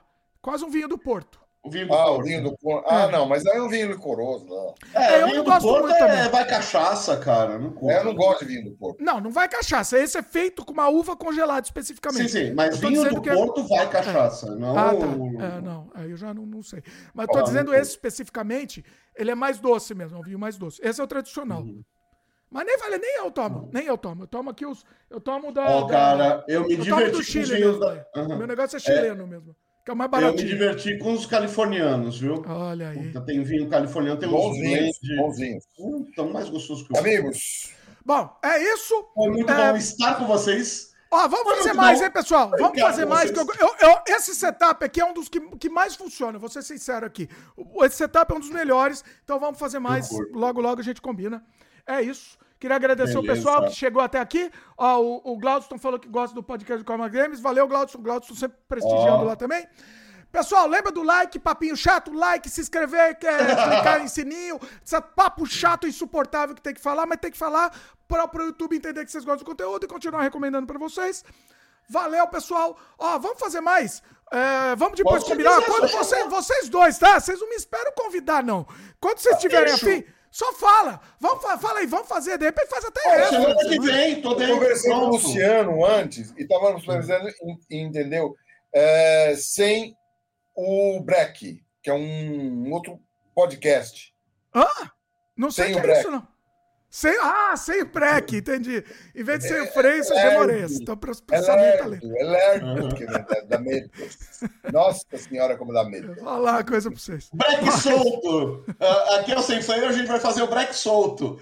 É, Break solto. É isso. Valeu, pessoal. Ó, lembra do. Ó, pessoal, e outra mais uma coisa. Vocês gostam do sem freio também? Passa pra frente, pessoal. Espalha, passa pra frente, manda pra grupo de família, manda pra, pra todo mundo aí. A gente vai ser cancelado também? Vai ser, mas é a vida também. Deixa cancelar, gente. Estamos aqui pra ser cancelado também. Ó, fica no ar aqui a promessa. é, o Luciano, eu vou trazer a experiência dele Ah. inteira no Canadá Diário. Tá? Beleza. É, a gente vai focar só no, no, no assunto lá de trabalhar nos Estados Unidos. Vamos, vamos, vamos focar nisso daí. Beleza? É Beleza. isso. Valeu, pessoal. Valeu, todo mundo. E até a próxima. Boa noite. Falou, galera. Boa noite. Valeu.